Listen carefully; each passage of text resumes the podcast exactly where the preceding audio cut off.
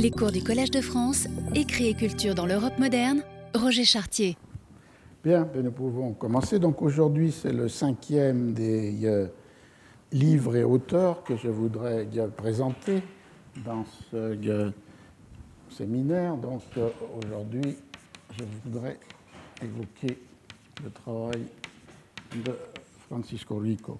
Puisque dans les trois dernières, enfin les trois séances avec celle-ci, elles sont consacrées finalement au croisement entre l'histoire culturelle et d'autres approches dans le domaine de l'histoire des textes.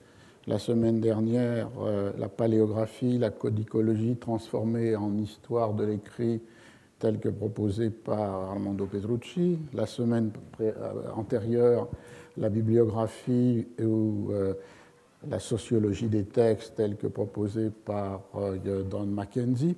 Et aujourd'hui, ce serait le croisement entre histoire culturelle et euh, philologie que je voudrais évoquer à partir d'un livre, et puis au-delà de ce livre, d'une œuvre de euh, Francisco Rico, ce, livre qui a pour titre El texto del Quijote, préliminaire à une exotique du, du siècle d'or. C'est un livre qui a été euh, publié en espagnol en 2008. Alors, d'abord, définition exotique, c'est un, Le mot, vous le trouvez dans les dictionnaires de la langue française, ça signifie dans la euh, pratique de la critique textuelle une tâche particulière qui est l'établissement du texte pour une édition. Dans le cas de la exotica de Francisco Rico, la définition est un peu plus complexe, un peu plus euh, détaillé. Je la prends à la page 10 du, texte. Il s'agit de, viser les opérations intellectuelles et matérielles qui visent à faire passer un texte d'un système de référence à un autre. Des codes d'une culture, par exemple la culture du temps où le texte a été produit, à, euh, au code d'une autre culture, celle du lecteur d'aujourd'hui, et, à partir de cette définition, de comprendre que les implications de chacune de ces euh, opérations est la recherche d'un équilibre indispensable entre la volonté de l'écrivain, les singularités de l'œuvre et les compétences ou conventions des récepteurs. Donc c'est bien le travail d'édition, mais entendu comme le passage d'un système de code à un autre système de code, celui du temps de l'écriture, Don Quichotte, XVIIe siècle, euh, Espagne, et à un autre système de code qui est une édition pour un lecteur du XXe euh, siècle. Alors c'est là le, point fondamental, parce que pour cette tâche, euh, Francisco Rico suppose, affirme qu'il y faut croiser à la fois l'approche philologique, c'est-à-dire euh, l'analyse du texte en lui-même, une approche qui serait celle de l'histoire du livre, au sens de l'histoire de la production, circulation, réception des œuvres et des textes dans leur forme euh, matérielle, et euh, une approche qui serait plus proprement bibliographique, c'est-à-dire de comprendre comment une œuvre entre en édition dans le parcours qu'elle suit euh, avant l'atelier typographique, dans l'atelier typographique et euh, ensuite. Alors ce livre est évidemment euh, important dans la mesure où, je crois, il est une des œuvres majeures pour ce domaine d'études. Je cherche la date exacte, est 2006, pardon, 2006. Alors, en 2006, euh, Francisco Rico est un auteur déjà euh, connu. Il est, il est comme Petrucci, heureusement, toujours vivant, membre de l'Académie euh, espagnole, et a une œuvre tout à fait considérable dont je rappellerai plusieurs éléments. Le, premier élément, avant même d'entrer dans le livre, le premier élément était lié à l'édition de textes ce qu'il définit lui-même comme les classiques de l'invention de la forme réaliste de la fiction. très jeune, il a donné une édition pour Planeta d'un des romans picaresques, le Guzman de Alfarache. Un peu plus tard, une édition, donc l'édition du Guzman est de 1983. En 86, une édition classique du Lazarillo de Tormes, qu'il a repris euh, sous plusieurs formes. Et en 1998, l'édition fameuse, euh, essentielle, de euh, Don Quichotte. et il poursuivra parallèlement avec ce livre sur El Texto del Quijote, le quatrième œuvre qu'il considère comme fondamentale ou fondatrice de la modernité du roman réaliste, qui ne veut pas dire qu'il décrit la réalité comme euh, sur une image euh, sans médiation, qui est la Celestina de Fernando de Rojas et de son euh, premier auteur. Donc c'est une pratique d'édition, et de cette pratique d'édition, je voudrais simplement souligner un élément qui est dans les travaux qu'il a pu consacrer au Lazarillo de Tormes. Pour ceux qui n'auraient pas lu tous ces livres, le Lazarillo, le Guzman, la Celestina, j'espère Don Quichotte n'est pas dans ce cas, je euh, les invite à le faire puisqu'il s'agit de livres fondamentaux euh, et fondateurs pour la littérature européenne. Euh, dans l'analyse, une des analyses les plus intéressantes qui nous introduit déjà à la problématique de El Texto del Quijote, c'est l'analyse du Lazarillo de Tormes. Si certains l'ont lu et s'en souviennent, ce, livre se présente comme une lettre écrite par un personnage, Lazaro, à son protecteur pour lui conter les épisodes de sa vie. Et donc euh, le texte appartient à un genre qui est le genre des, un genre à la mode dans les années 1530-1540, des lettres en langue vulgaire. Or, la présentation typographique du Lazarillo s'éloigne de ce genre, puisqu'elle impose au texte des éléments propres à la culture de l'imprimé. Une page de titre, des bois gravés, une division en chapitres, des épigraphes qui donnent les titres des chapitres. Et pour Rico, c'est un exemple paradigmatique de la tension ou de l'imposition dans l'atelier typographique par l'édition imprimée d'un certain nombre de dispositifs qui sont propres, par exemple, au livre imprimé du temps et en particulier un parallèle qui peut être fait entre les vies de saints imprimées et cette vie de euh, de Tormes, sur un genre qui a sans doute été pensé et qui a sans doute circulé sous une autre forme, une forme manuscrite qui était euh, plus proche de euh, la, du genre dans lequel il euh, s'inscrivait. On voit qu'il y a là comme une tension, et pour, comme l'écrit Francisco Rico, l'imprimeur ou l'imprimeur éditeur du texte euh, ne comprenait rien à ce qu'était le texte qu'il éditait, lui imposant des formes et des formalités tout à fait étrangères à ce qui était son mouvement, sa dynamique. Voilà un exemple du rapport entre une approche philologique du texte et une description du euh, processus de euh, la publication sous la forme euh, imprimée.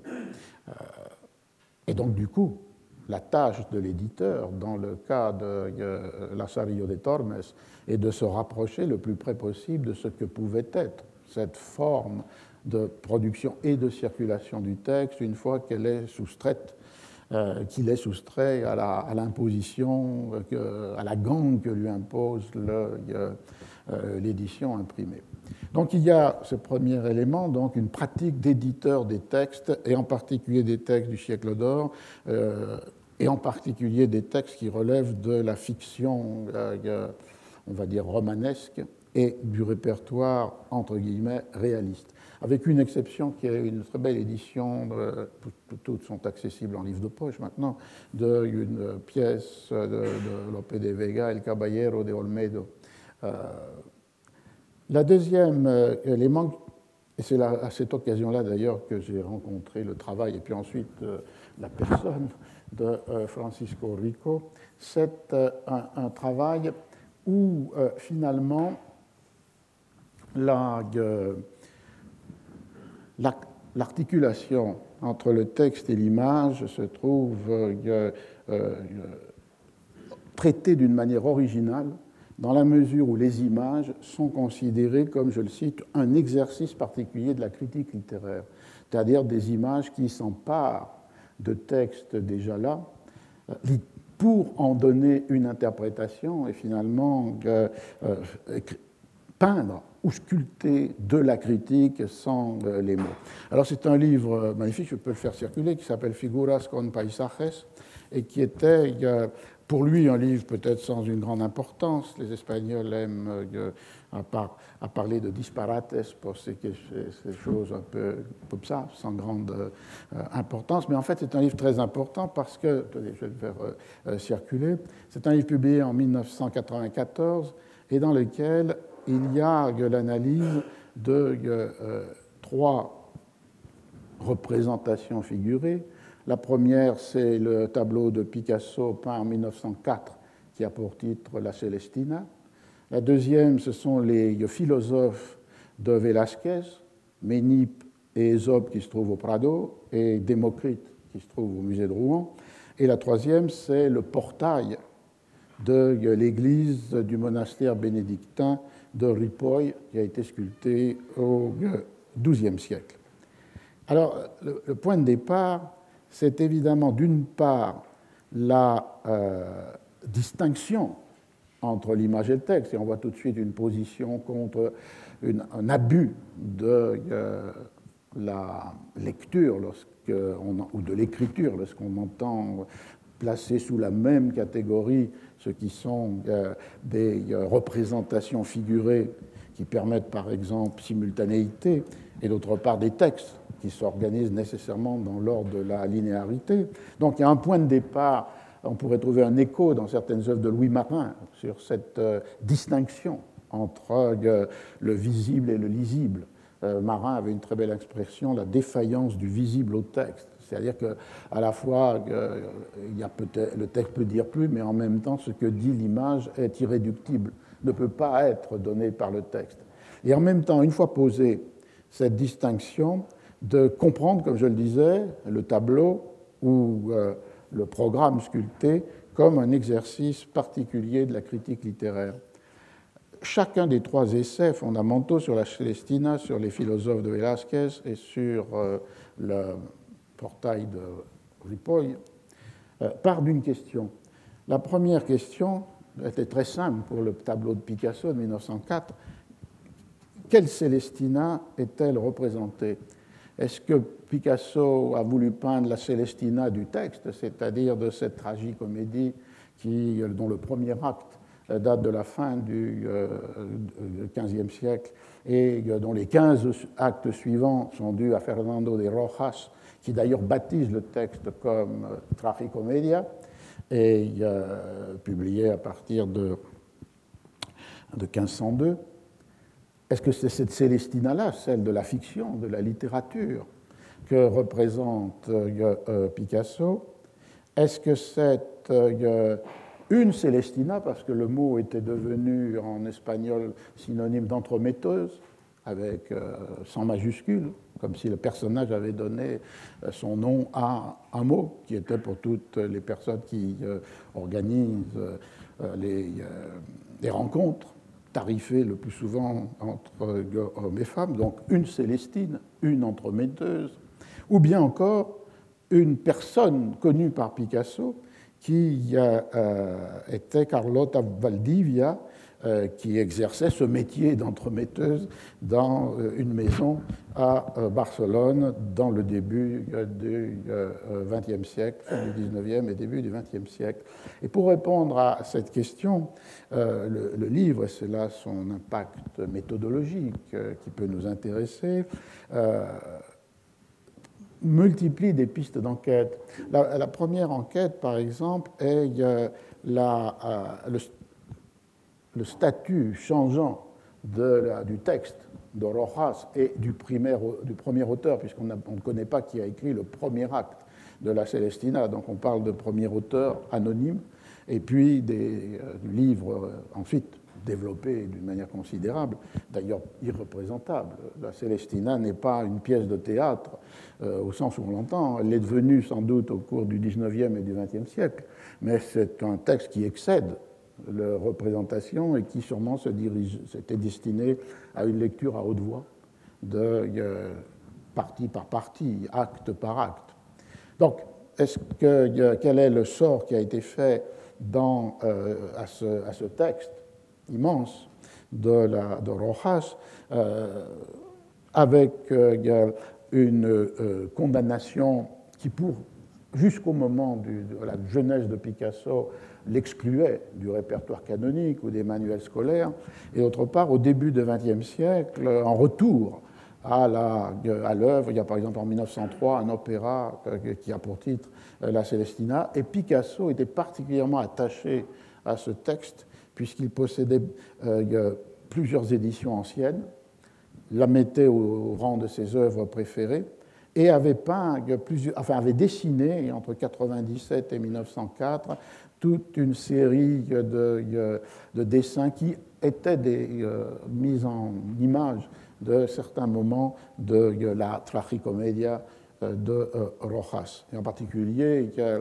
une, une, série, Le Divan, La scène d'intérieur, La Célestina et un couple, qui étaient comme des illustrations d'un moment qui est le septième des 16 actes, dans lequel Célestina, l'entremetteuse, introduit Parmeno, un des héros de l'œuvre, dans la chambre d'Areusa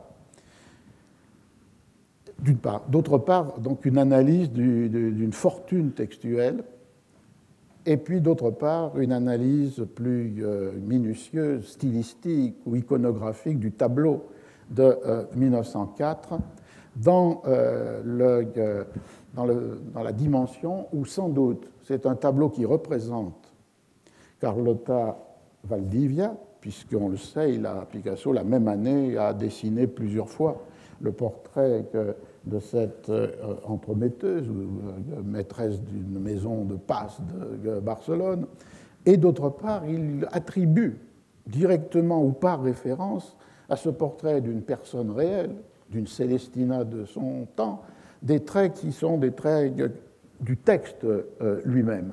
Et donc, du coup, il y a des jeux d'écho, de rappel dans les vêtements, dans la coiffe, des taches de poudre rouge qui sont sur les joues de la Célestina et qui font allusion à la description du visage fardé de la vieja puta alcoholada décrite par Parmeno, ou encore même dans la, une référence à un œil mort dans le portrait de cette Célestina qui peut faire référence au balafre qu'avait reçu euh, la euh, Célestina de Rojas euh, et qui lui traversait la moitié de la figure. Il y a donc une analyse qui a abouti à ce résultat que répondre à la question initiale, c'est répondre que Picasso a peint à la fois les trois Célestina, les références avec la, le personnage de la comédie des traits qui appartiennent à la fois à la tradition folklorique et euh, à une désignation commune d'une entremetteuse, et finalement le euh, portrait de euh, Carlotta Valdivia. Écrit Rico, dès le premier moment, la fascination qu'il ressent Picasso pour cette étrange figure est unie à la traduction d'une référence culturelle littéraire la Celestina de Rojas, et également folklorique, toutes les Célestinas euh, de la, euh, de la tradition. Alors, je ne vais pas m'étendre, mais je crois qu'on peut parler de la même démarche pour ce qui est de l'interrogation sur les trois philosophes de Velázquez.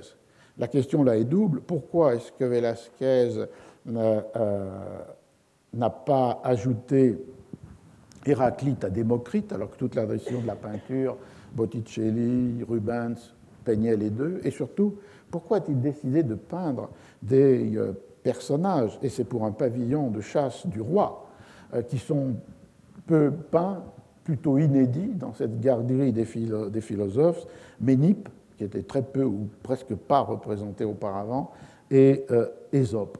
La même analyse est développée, c'est-à-dire à la fois la traversée de toute la tradition scripturaire qui euh, mettent en, scène dans les écrits euh, ces philosophes, les dialogues de Lucien, les traductions en espagnol de la vie d'Ésope, et d'autre part des détails iconographiques qui permettent d'interpréter les œuvres comme des variations subtiles, originales sur le thème du grand théâtre du monde, un thème particulièrement euh, fort dans la tradition espagnole depuis la, la Auto Sacramental de Calderón.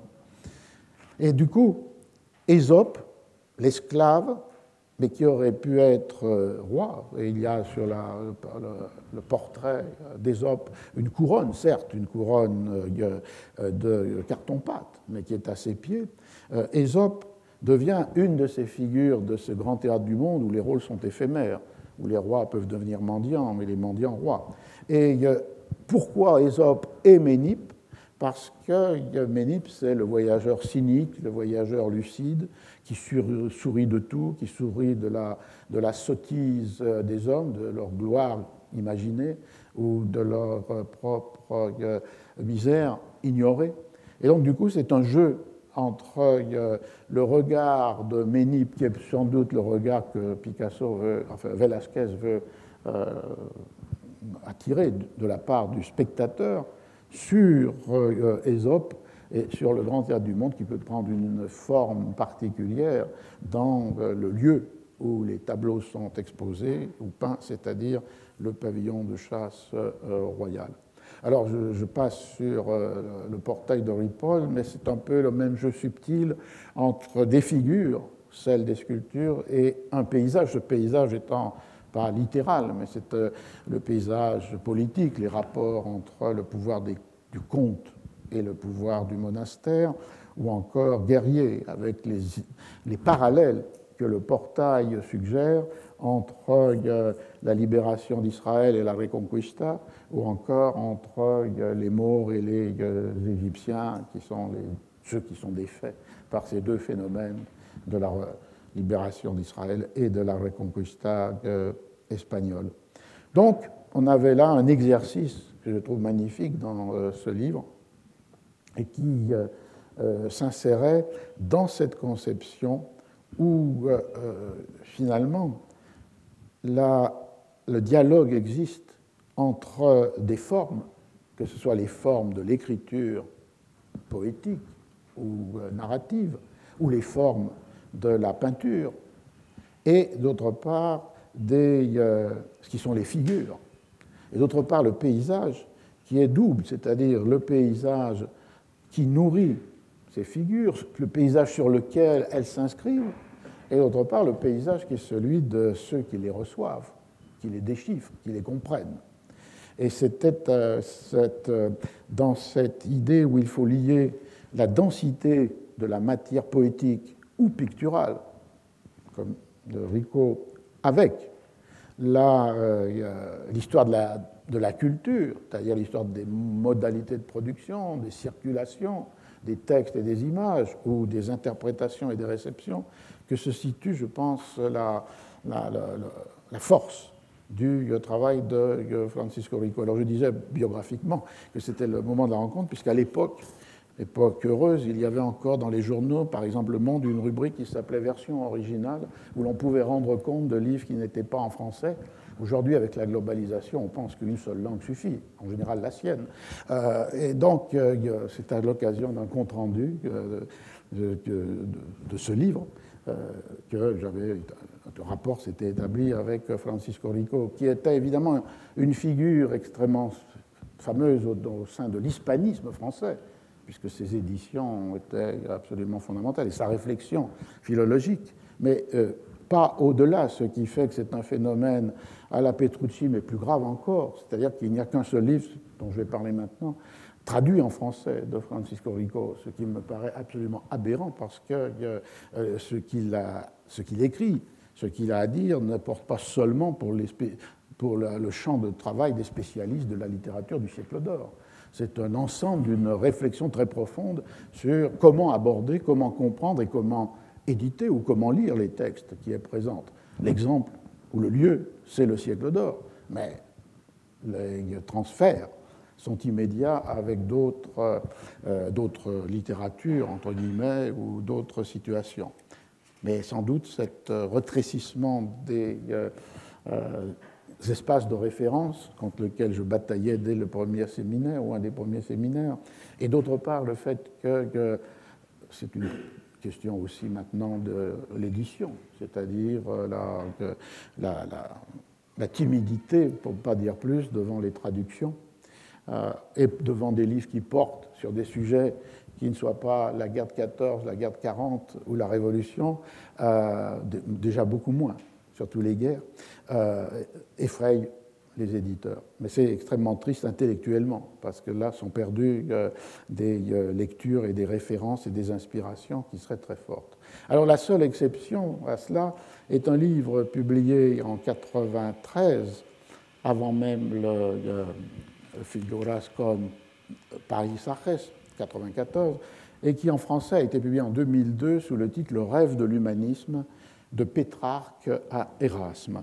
C'est un livre que vous pouvez lire aux belles lettres. Ce n'est pas le plus représentatif de l'œuvre de effectivement, mais il y a une, une thèse euh, intéressante dans ce livre, et très paradoxale, dans la mesure où euh, Rico défend l'idée que l'humanisme est en déclin lorsque apparemment il triomphe. Il veut dire par là que c'est dans les dernières décennies du XVe siècle que, je le cite, la philologie classique cesse d'être le principal moteur de la culture, se transformant définitivement en technique auxiliaire de l'histoire et de la critique littéraire, sans influence désormais, sinon très modeste, sur la marche des autres savoirs. Donc c'est évidemment paradoxal de terminer un livre sur l'humanisme avec la fin du XVe siècle. Ce qui fait que ce livre avait été écrit pour une collection. C'était l'époque encore où on pensait qu'on pouvait faire des collections en quatre ou cinq langues qui s'appelait Faire l'Europe, où il y avait cinq éditeurs européens qui publiaient le même livre. En France, c'était Le Seuil, et le directeur de la collection, c'était Jacques Le Goff, et il avait trouvé que c'était peut-être un peu trop provoquant ou paradoxal de, faire un livre sur l'humanisme qui s'arrêtait à la fin du XVe et au début du XVIe siècle. Euh, et donc le livre a été publié ensuite par euh, les Belles Lettres. Mais ce que veut, veut, dire Rico, alors là ça peut se lier avec sa défense, sa pratique de la philologie, c'était l'idée que dans le, euh, dans le monde italien du Quattrocento, et en particulier avec une figure qui pour lui était l'objet de très nombreux travaux, euh, Pétrarque, la philologie, c'est-à-dire le retour au texte des anciens dans leur forme la, plus, euh, la mieux établie et la plus directement accessible, c'est-à-dire à la fois en supprimant l'accumulation des gloses et commentaires que l'on a, pu voir la semaine dernière s'accumuler à partir du XIIe, euh, XIIIe siècle, et d'autre part par le travail de retour sur la tradition manuscrite et donc d'établir le texte le plus probable, le plus vraisemblable, le plus proche de ce que voulaient les auteurs, ce travail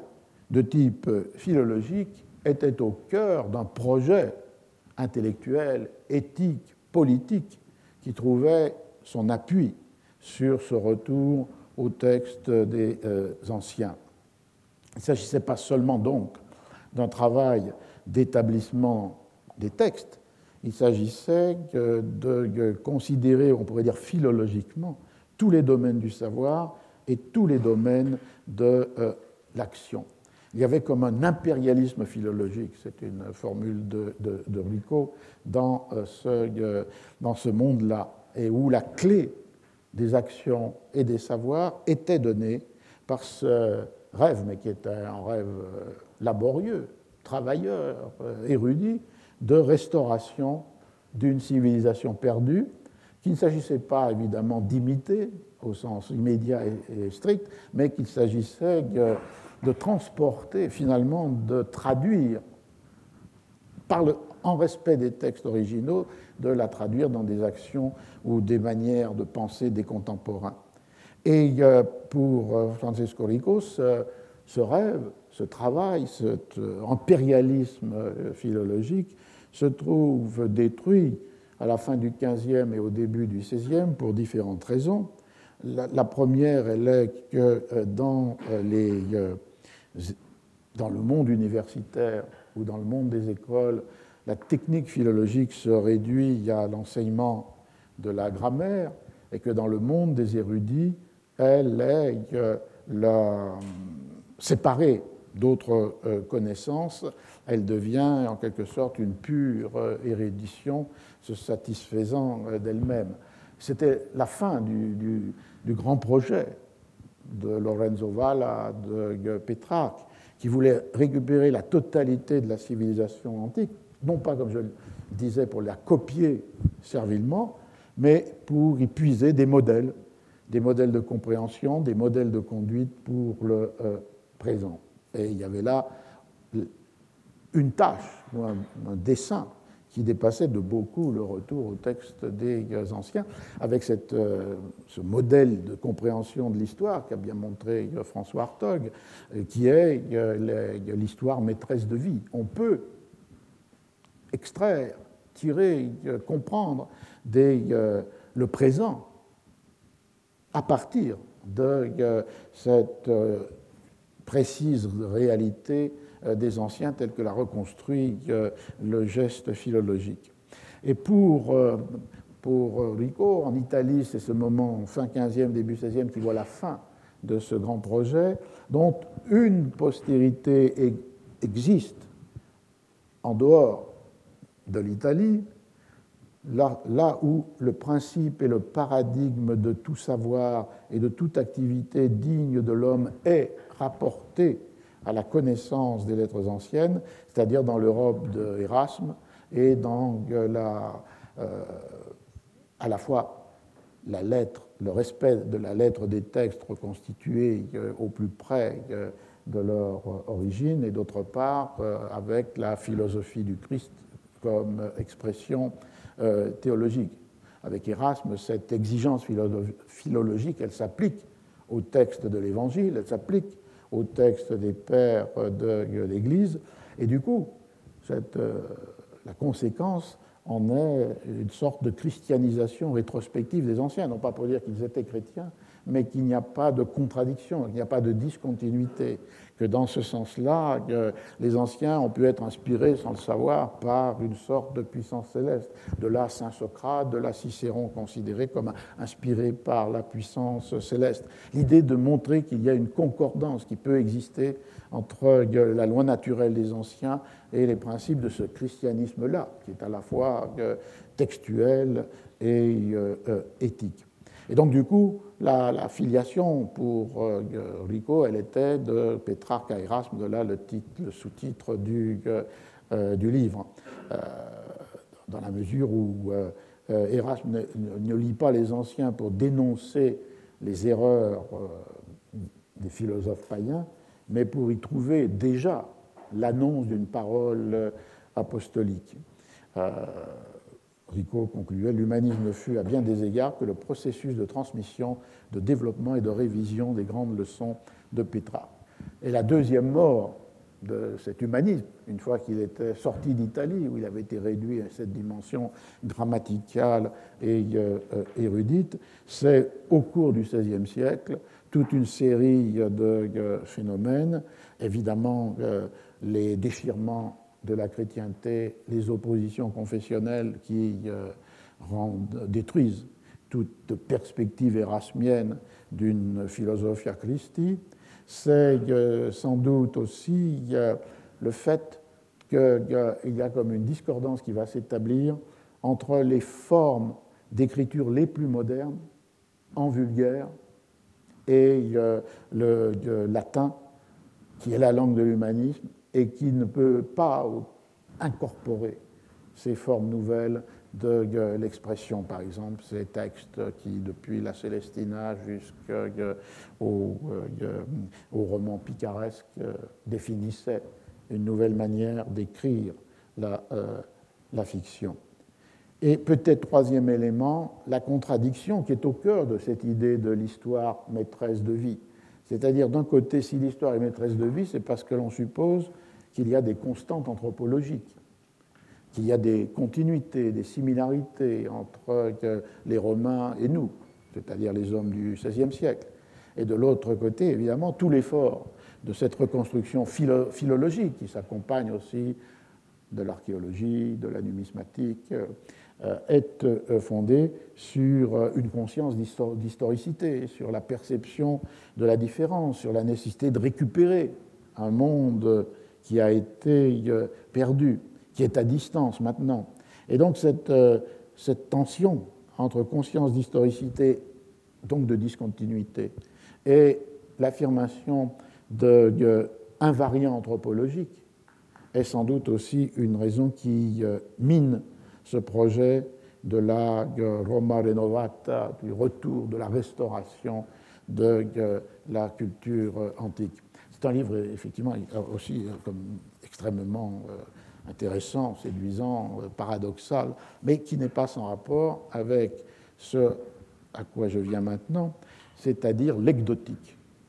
Parce que toujours avec le souci qu'il s'agit aussi de voir, de comprendre ce qui peut nous aider, nous, dans des pratiques tout à fait ordinaire du travail euh, euh, intellectuel. Alors cette définition de euh, l'exotique, elle est étroitement liée par Rico sur un travail qu'il a occupé pendant des années, même si par coquetterie il disait je ne suis pas un spécialiste de Cervantes mais de Pétrarque, et qui était l'édition du Don Quichotte publié en deux volumes chez Critica à Barcelone en 1998 avec une euh, réédition euh, en 2008, euh, je crois, je vais vérifier. Donc, ce grand œuvre, qui est l'édition de référence de Don Quichotte maintenant, en 2004, la réédition. Alors, de quoi s'agit-il?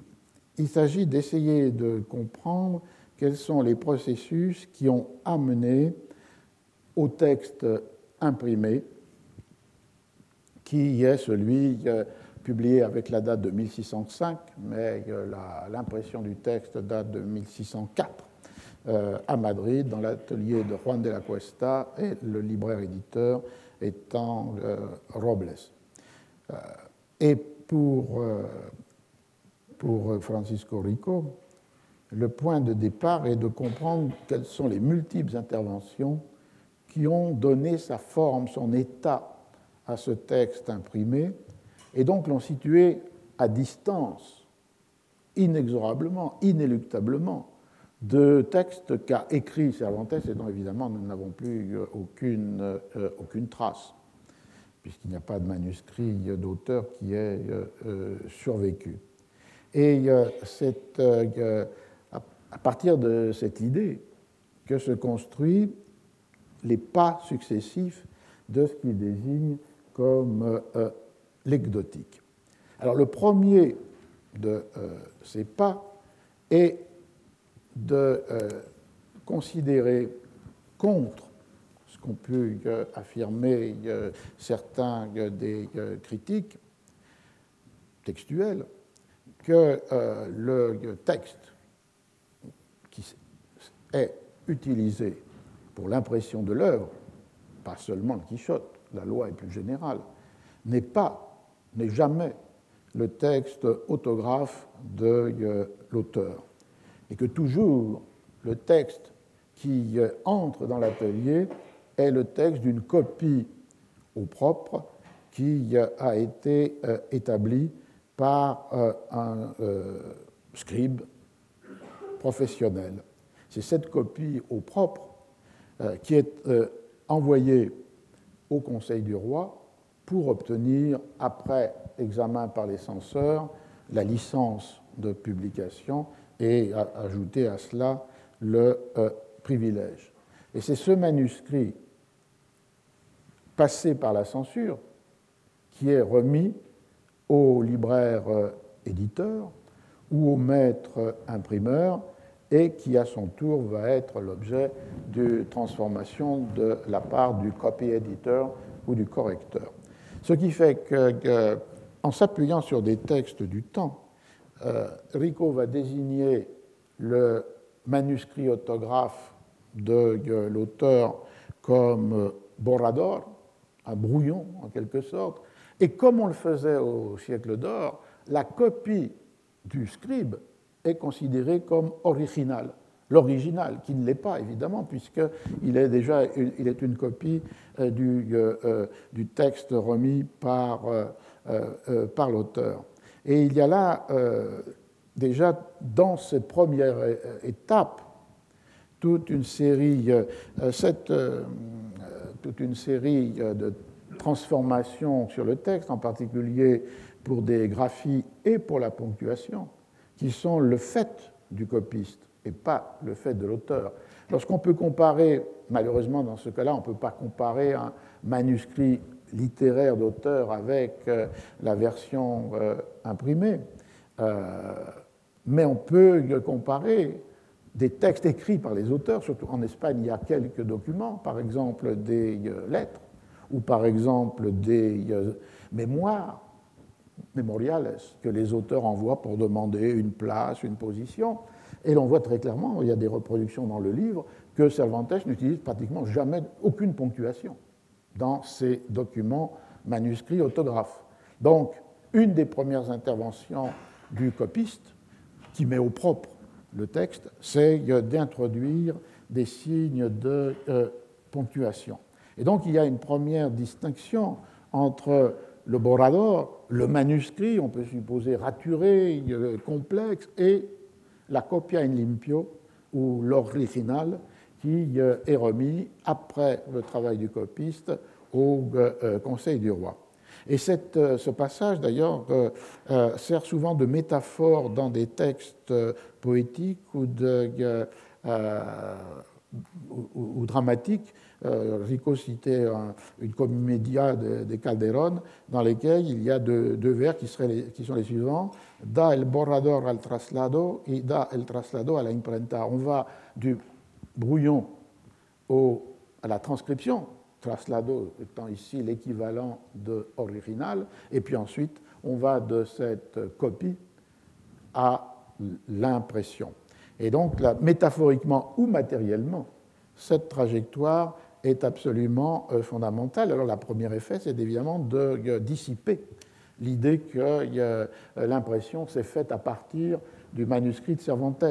Conséquence, c'est de dissiper un, fétichisme qui existait sur l'édition Princeps, la première édition d'un texte considéré comme étant pratiquement à livre ouvert, la transformation typographique d'un manuscrit de la main de l'auteur.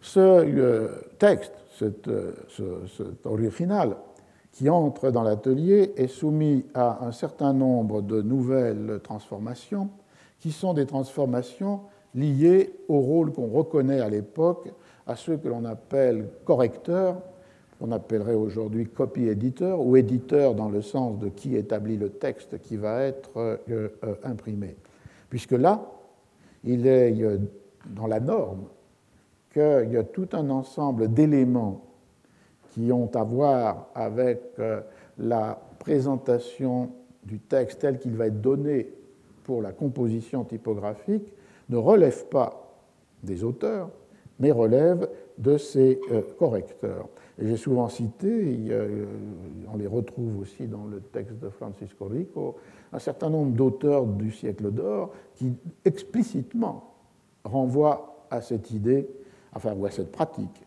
selon laquelle c'est le correcteur qui donne forme au texte. 1619, Gonzalo de Ayala, qui était lui-même un correcteur d'imprimerie, il indique que le correcteur doit connaître la grammaire, l'orthographe, les étymologies, la ponctuation, la disposition des accents. Alors évidemment, il y a une rhétorique dans tous ces textes. C'est la rhétorique que, selon laquelle euh, le monde de l'imprimerie est un monde lettré, qui appartient à l'art libéral et pas simplement aux arts mécaniques. Donc il ne faut pas prendre au pied de la lettre toutes les affirmations. Euh, par exemple, à Paris, les maîtres imprimeurs étaient supposés, depuis le XVe siècle, être congrus en langue latine. Beaucoup ne parlaient pas ou ne connaissaient pas le latin, mais ça faisait partie d'une définition, on va dire, intellectuelle du métier. Ce qui reste vrai dans ce que dit Gonzalo de Ayala, c'est que euh, peut-être que les correcteurs ne doivent pas connaître nécessairement l'étymologie, mais pour la disposition des accents ou pour euh, la ponctuation ou pour l'orthographe au sens de la graphie des mots, c'est certainement tout à fait vrai. En 1675, un avocat qui s'appelle Melchor de Cabrera défendait les exemptions des imprimeurs de Madrid qui réclamaient des privilèges parce que leur art était un art libéral et non pas un art mécanique, considérant finalement qu'écrire, écrire à la main ou écrire avec des caractères typographiques, c'était la même chose et que cela appartenait à l'art libéral. Et quand il décrit ce que les euh, correcteurs, et plus encore même dans ce cas-là, les ouvriers typographes, les compositeurs, c'est le mot du siècle, font. Il le fait de la même manière, c'est-à-dire ils doivent savoir placer les points d'interrogation et d'exclamation et les parenthèses, parce que souvent l'intention des écrivains est rendue confuse du fait de l'absence de ces éléments nécessaires, importants pour l'intelligibilité et la compréhension de ce qui est écrit ou imprimé. Parce que s'il manque l'un ou l'autre, la signification change s'inverse et se transforme. On voit donc qu'il y a là une réflexion très aiguë sur le fait que, à la Mackenzie finalement, que les formes affectent le sens et que des éléments qui paraissent inessentiels, comme placer des ponctuations ou euh, des parenthèses, peuvent entraîner non seulement la corruption, mais l'inversion même du sens du texte. C'est une anticipation de ce que l'on pourra reconnaître euh, dans certaines formes où justement cette euh, inversion du sens est recherchée par euh, le jeu avec la ponctuation. Il y a en, anglais, en Angleterre au XVIIe, XVIIIe siècle des punctuation poems, c'est-à-dire si on suit une ponctuation, il y a un sens, si on suit une autre ponctuation, il y a un autre sens. Et beaucoup d'inversions de, sens sont liées à des absences ou à des maladroites ponctuation, par exemple, dans des euh, pièces de théâtre. J'ai souvent commenté les exemples de Marlowe ou de euh, Shakespeare. En 1680, un imprimeur de Madrid, Alonso Victor de Paredes, dit que le correcteur doit comprendre l'intention de l'auteur, el concepto de l'auteur, dans ce qu'il fait imprimer, non seulement pour introduire la ponctuation adéquate, a puntuación legítima, mais aussi pour voir si celui-ci, l'auteur, n'a pas commis quelque négligence afin de l'en avertir. On voit donc très clairement que les formes de la matérialité du texte, ponctuation, accent, euh, parenthèse, dépendent, graphie, dépendent non pas de l'auteur, mais de celui qui prépare la copie, le correcteur, ou de ceux qui composent avec leur caractère typographique les euh, pages euh, qui vont devenir les pages imprimées du livre. Il y a un autre élément qui joue. Donc, dans ce moment-là, où euh, l'original, après avoir reçu l'approbation de la censure, est entré dans l'atelier et est préparé par le correcteur. Donc des éléments qui n'appartiennent pas à l'écriture, alors même qu'ils donnent du sens à l'écriture, sont de la responsabilité de ce correcteur. Mais il y a un deuxième élément plus technique, mais il faut l'évoquer, c'est le fait que le correcteur, celui qui prépare la copie, a une autre tâche, qui est une tâche qui vise à euh, repérer dans le texte manuscrit les euh, parties du texte qui vont correspondre à telle ou telle page imprimée. On appelle ça en espagnol la cuenta, le calibrage, ou euh, en anglais casting of copy. Pourquoi? Parce que, comme on l'a bien montré maintenant, la plupart des livres des 16e et 17e siècles ne sont pas composés en suivant l'ordre du texte. Comme si on pensait, par exemple, qu'un film aujourd'hui a été tourné en suivant l'ordre de ce que va voir le spectateur. Donc, on ne suit pas l'ordre du texte parce que il faut pouvoir composer ensemble les pages qui vont être imprimées du même côté d'une feuille. J'avais déjà essayé de faire cette démonstration euh, l'autre jour.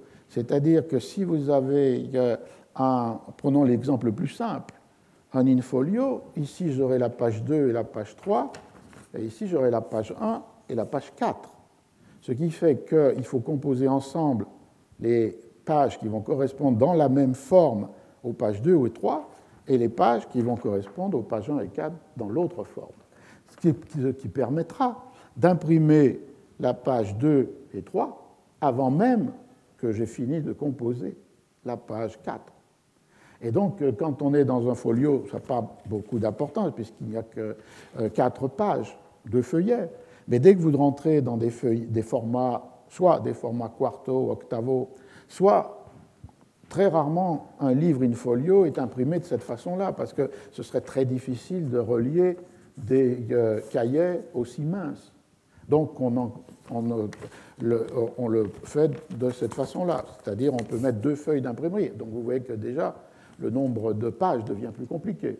Et euh, dans le cas euh, du Don Quichotte, il s'agissait d'une impression in quarto avec deux feuilles d'imprimerie ce qui faisait, par exemple, qu'il fallait imprimer euh, sur euh, la même euh, feuille d'imprimé les pages 1, 4, 13 et 16.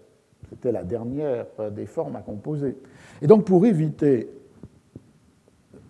qu'on attende que l'on ait composé la dernière page du cahier, et donc que l'on perde du temps, pour permettre aussi de redistribuer les caractères. Si une fois j'ai composé ma page 2 et 3, je peux réutiliser les caractères pour composer les pages de notre cahier, pendant que compositeur va composer les pages 1 et 4. Donc à la fois pour, euh, parce que les fontes ne euh, sont pas trop, très nombreuses, il faut constamment réutiliser les mêmes caractères. Et pour ne pas bloquer la production du livre en attendant qu'on ait fini de composer la dernière page du euh, cahier, la pratique était de ce que l'on appelle une composition par forme, c'est-à-dire de repérer dans le texte manuscrit les euh, pages telles qu'elles vont apparaître dans euh, l'objet euh, imprimé. Et de montrer cela était évidemment une très grande découverte parce qu'il y a plusieurs conséquences à cela. la première, la plus évidente, c'est que les auteurs en général ne peuvent pas contrôler les épreuves puisqu'on tire trois épreuves.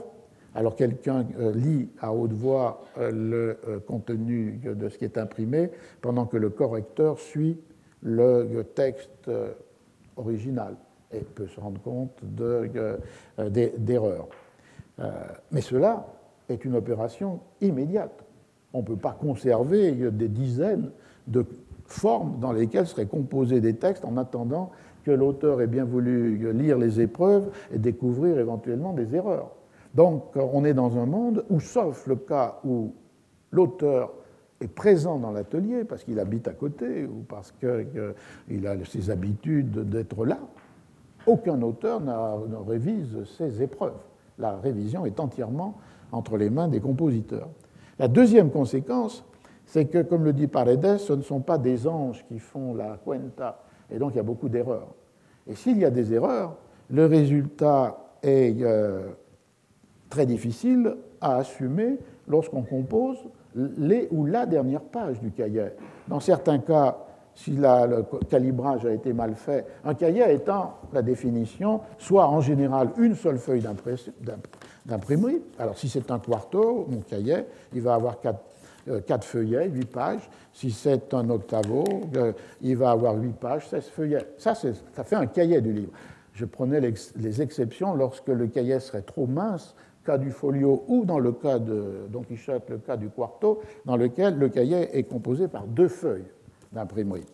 Mais le résultat est le même. On arrive au dernier moment, lorsqu'il faudrait composer la page 4, mais, ou bien la page 16, dans le cas du euh, Quichotte tel qu'il est euh, euh, structuré, et ou bien il peut y avoir trop d'espace, ou bien il n'y en a pas assez.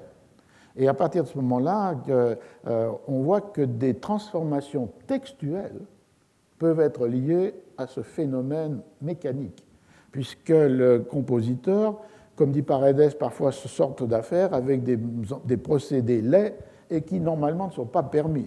Medios feos et no permitidos. C'est-à-dire, soit dans le cas où euh, il y a trop d'espace, Là, ça va encore. C'est-à-dire qu'on va jouer, parfois vous verriez dans des éditions anciennes, on change le caractère pour que ce soit un caractère plus gros, ou bien on va faire plus de blanc. Mais on va essayer d'occuper la, la, place. C'est là de l'ingéniosité, ça n'a pas une conséquence euh, textuelle. En revanche, s'il n'y a pas à cette place, alors là, voilà, le compositeur va décider euh, de euh, supprimer euh, certaines lignes du texte pour que son texte tienne dans la dernière page à composer. Et souvent, on peut voir l'effroi de ces compositeurs par le fait que là, ils multiplient les abréviations, ils suppriment tous les blancs. lorsque c'est un texte de théâtre, ils suppriment le nom des personnages ou ils les réduisent à l'extrême. il y a un exemple dans le folio de Shakespeare donc, euh, de cela, où on voit sur la euh, dernière page de euh, Love, Labor Loss, mais ce qui est la première page du cahier, mais qui a été composé en dernier, la contraction du texte pour qu'il puisse tenir dans cette dernière page. Donc on voit que le principe de la composition par forme et non pas, comme on dit, de la composition sériative, on suivrait l'ordre du texte, euh, a des conséquences, y compris textuelles. Et c'est là le cœur de ce que je voudrais dire aujourd'hui, c'est-à-dire que tout ce qui apparaît comme technique, en fait, est étroitement lié avec ce qui est textuel. Et que donc, du coup, la philologie étude des textes est inséparable de ce que l'on décrirait ou désignerait comme histoire du livre, bibliographie, sociologie des textes. Et c'est là la première approche de, ce travail de Francisco Rico, de le montrer avec une évidence euh, formidable pour ce qui est de la, euh, du Quichotte.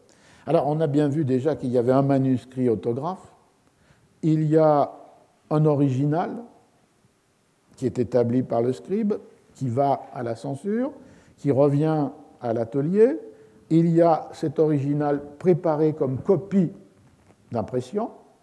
Et évidemment, il y a le travail même de ceux qui composent, les compositeurs, et qui eux aussi introduisent euh, des préférences ou euh, euh, des erreurs. Les erreurs habituelles que vous trouvez dans les livres anciens, des lettres ou des syllabes inversées, un fragment du texte qui est oublié, des lignes qui ont été sautées, donc tout cet ensemble d'altérations, mais aussi des préférences puisqu'il y a une assez grande liberté.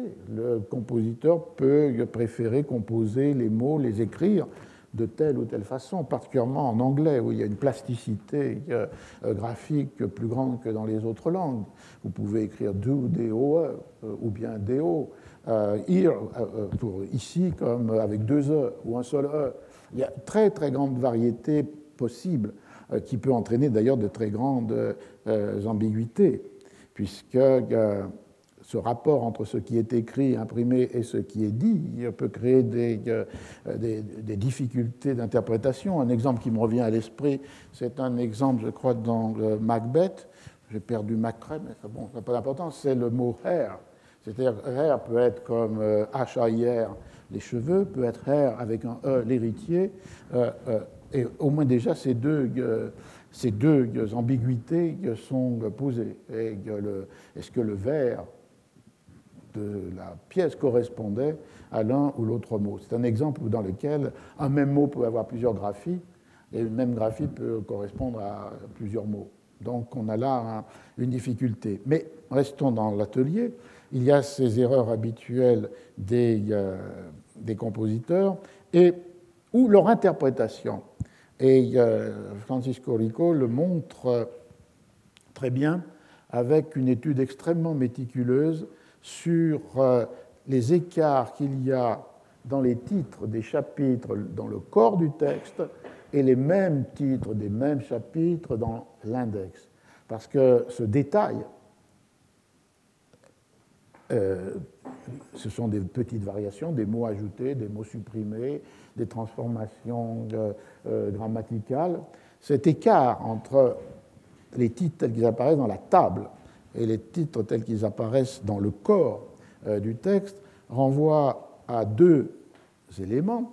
Un premier élément qui est que deux compositeurs différents peuvent lire des choses différentes, alors qu'en fait c'est le même texte qu'ils lisent, mais leurs préférences, leurs habitudes, l'immédiateté de leur regard ou de leur pratique fait que le résultat peut introduire des, euh, euh, des variantes. Euh, c'est une première raison. La deuxième raison, c'est que la construction du livre de Rico repose sur l'idée suivante. Il y avait un manuscrit autographe de Cervantes, il l'a confié à un scribe, celui-ci a établi un original, l'original est parti au Conseil du roi, ce qui prend un certain nombre de mois, puisqu'il faut qu'il soit enregistré, ensuite il est redistribué au censeur, et euh, il est remis ensuite euh, avec approbation euh, et privilège au maître, au libraire éditeur et au maître imprimeur. Donc tout cela prend du temps, et l'hypothèse, la seule possible pour rendre compte de certaines variantes sur lesquelles je vais venir maintenant, dans le texte du Quichotte, c'est le fait de penser que Cervantes avait gardé sa copie, son manuscrit autographe, vous l'avez récupéré du scribe, et donc avait continué pendant tout ce processus qui a pris plusieurs mois à travailler, à modifier, à ajouter, à retrancher le texte. Ce qui fait qu'à un moment donné, il pourrait y avoir deux manuscrits utilisés, celui de l'original et celui euh, retravaillé par Cervantes, ce qui pourrait euh, expliquer un certain nombre d'anomalies dont on va parler, mais parmi celles-ci, le fait que certains titres de chapitres correspondaient à un état du texte, par exemple dans le corps du, livre, et d'autres à un autre état du texte, par exemple pour la table des titres de euh, chapitres. La conclusion de tout cela est de dire, en première conclusion, c'est que la, on ne peut pas considérer que la première édition, celle qui a été sans doute imprimée en une soixantaine de jours à Madrid entre septembre et décembre 1604, la cour étant à Valladolid ensuite, la partie finale de l'impression a été faite, euh, a, été faite là. Euh, première édition n'a pas une autorité euh, absolue, en tous les cas, elle ne donne pas à lire euh, ce qu'a écrit euh, Cervantes à livre ouvert. Et là, Rico montre qu'il y a eu toute une histoire de la fétichisation des premières éditions. D'abord dans le monde de la bibliophilie, où on recherchait à prix d'or la première édition d'un texte. Ensuite, cela a été renforcé avec l'apparition à la fin du XIXe siècle des techniques photographiques qui ont permis des facsimilés. Et donc, du coup, la première édition était aussi à nouveau renforcée dans son autorité par le fait que même si ce n'était pas un exemplaire de la première édition, on avait une image de la première édition avec le facsimilé. Et puis, ça a été renforcé au XXe siècle par certaines interprétations critiques, puisque l'on voit que dans ce processus, beaucoup d'éléments ne dépendent pas de l'auteur, de Cervantes, et beaucoup de confusions peuvent avoir été introduites à un moment ou à un autre de l'histoire euh, euh, du, texte. Et dans une interprétation euh, critique, de critique littéraire, qui avait placé la souveraineté de l'auteur, l'auteur est l'auteur du texte, et rien que lui, et donc, du coup, toutes les anomalies ou les bizarreries du texte pouvaient prendre sens. Et donc, une surinterprétation qui attribuerait à une intentionnalité octoriale ce qui peut-être est le résultat, très vraisemblablement, d'une erreur du copiste, du correcteur ou du euh, compositeur, et qui, ou de Cervantes lui-même. Donc, du coup, de donner une rationalité, une explication absolue à euh, ce qui était, euh, alors soit comme euh, erreur volontaire, soit comme parodie, soit comme une intention particulière de l'auteur. Là où, sans doute, c'est le processus même de publication qu'il faut mettre en avant. Du coup, c'est considéré qu'aucune édition ancienne ne peut être considéré comme l'équivalent de ce qui était le manuscrit euh, de l'auteur, et peut-être même pas que l'original, et peut-être même pas le manuscrit de Cervantes si on le retrouvait. Chacun sont des états euh, euh, du, texte. Alors, pour poursuivre cet argument, et pour lui en tirer quelques conséquences, on voit que euh, Rico euh, se livre à des études extrêmement euh, minutieuses, et évidemment pour retrouver ce qui pourrait être aussi attribuable à Cervantes, c'est-à-dire l'introduction dans le texte de corrections sur le manuscrit autographe et qui aurait été porté pendant le temps où, comme je le disais, l'original est entre les mains des officiers du Conseil du roi, puis ensuite entre les mains du euh, censeur. Et ces modifications ou ces transformations, Cervantes les aurait intégrées dans l'original, revenu à l'imprimerie, mais avec sans doute une marge de confusion ou d'erreur qui explique certaines anomalies. Alors prenons quelques exemples de cela. Euh, le premier, c'est comme je le disais, un certain type de discordance entre non seulement les titres des chapitres dans un parti ou un autre du livre, mais entre les contenus des chapitres et les titres des chapitres. On a souvent fait remarquer, alors attribué là à la négligence de Cervantes, que certains titres de chapitres ne correspondaient en rien au contenu du chapitre. Un exemple, le chapitre 10, de ce qui advint de surcroît à Don Quichotte avec le Biscayen et du danger où il se vit avec une troupe de Yangua. Or, ces deux épisodes ne sont ni l'un ni l'autre dans le chapitre 10.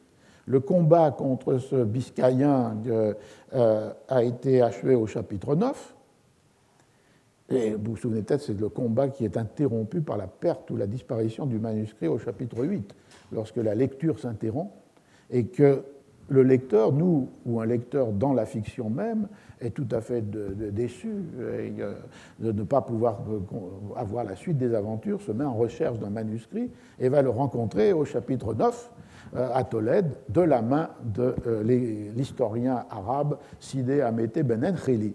Et le manuscrit recommence justement avec la bataille entre Don Quichotte et ce Biscayen, la personne de Biscaye.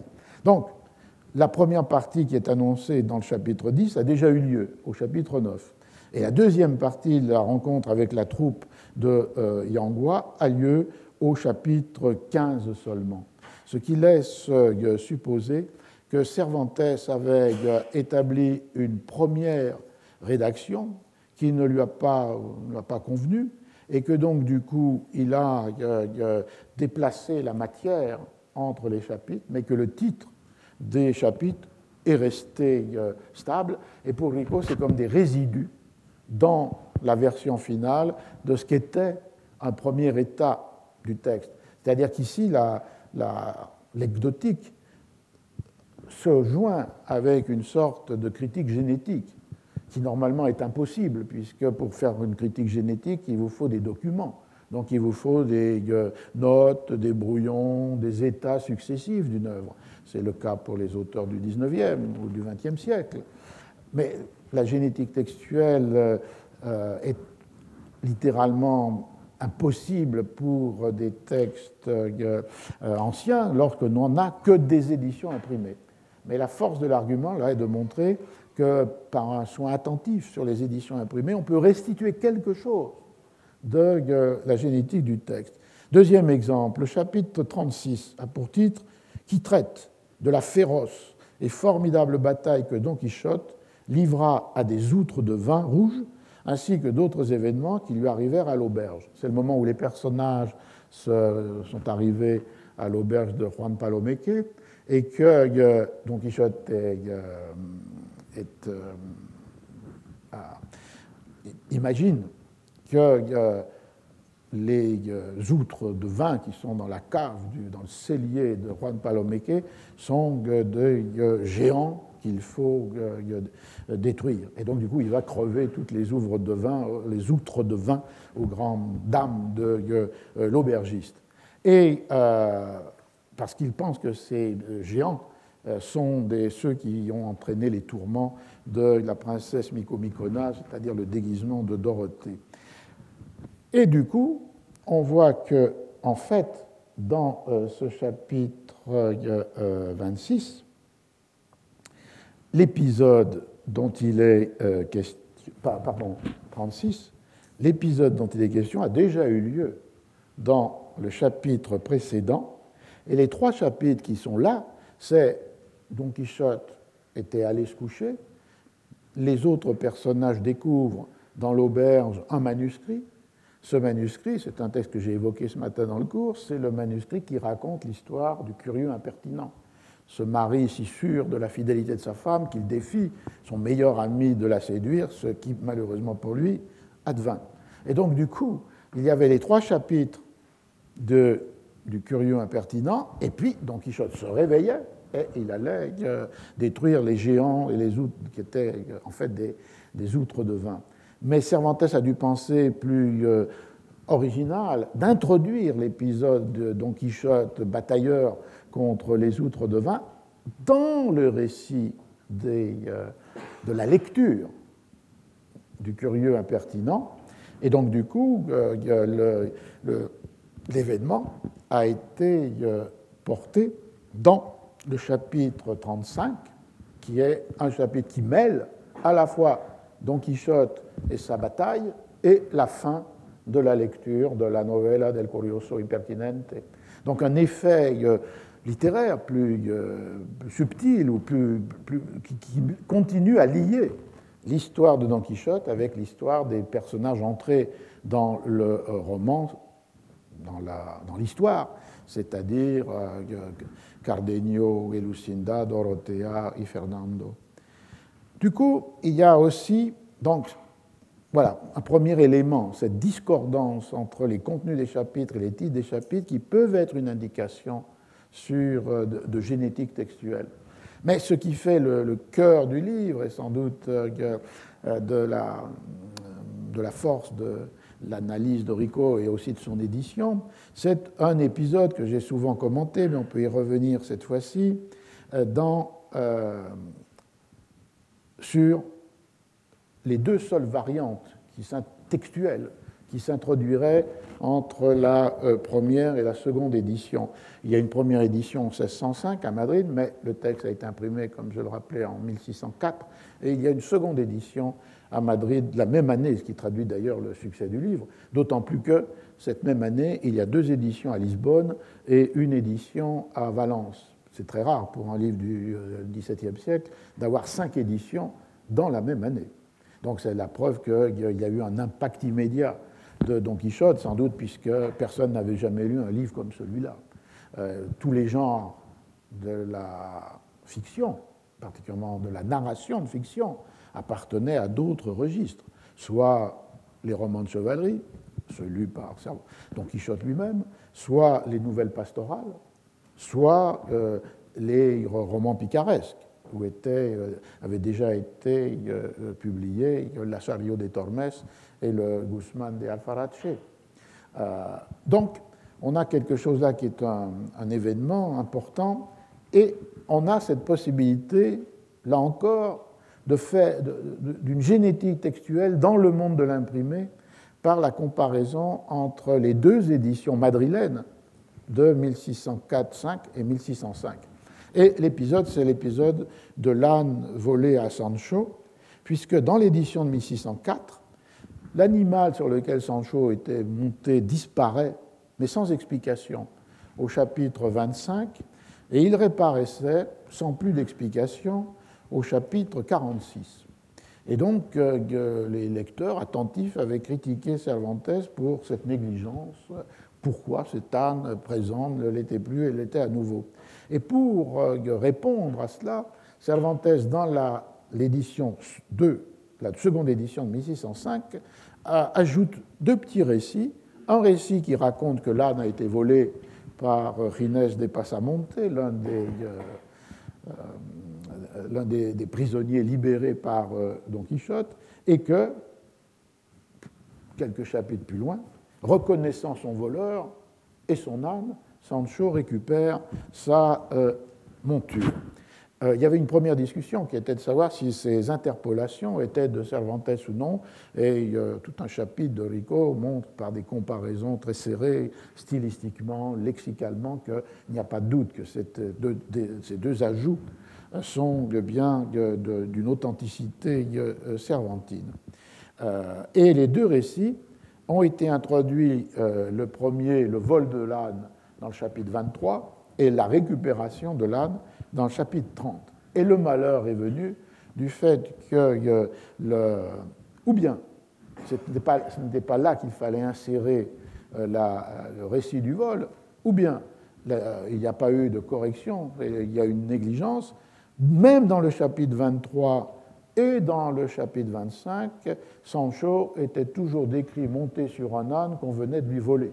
C'était donc là une nouvelle anomalie qui s'était euh, introduite.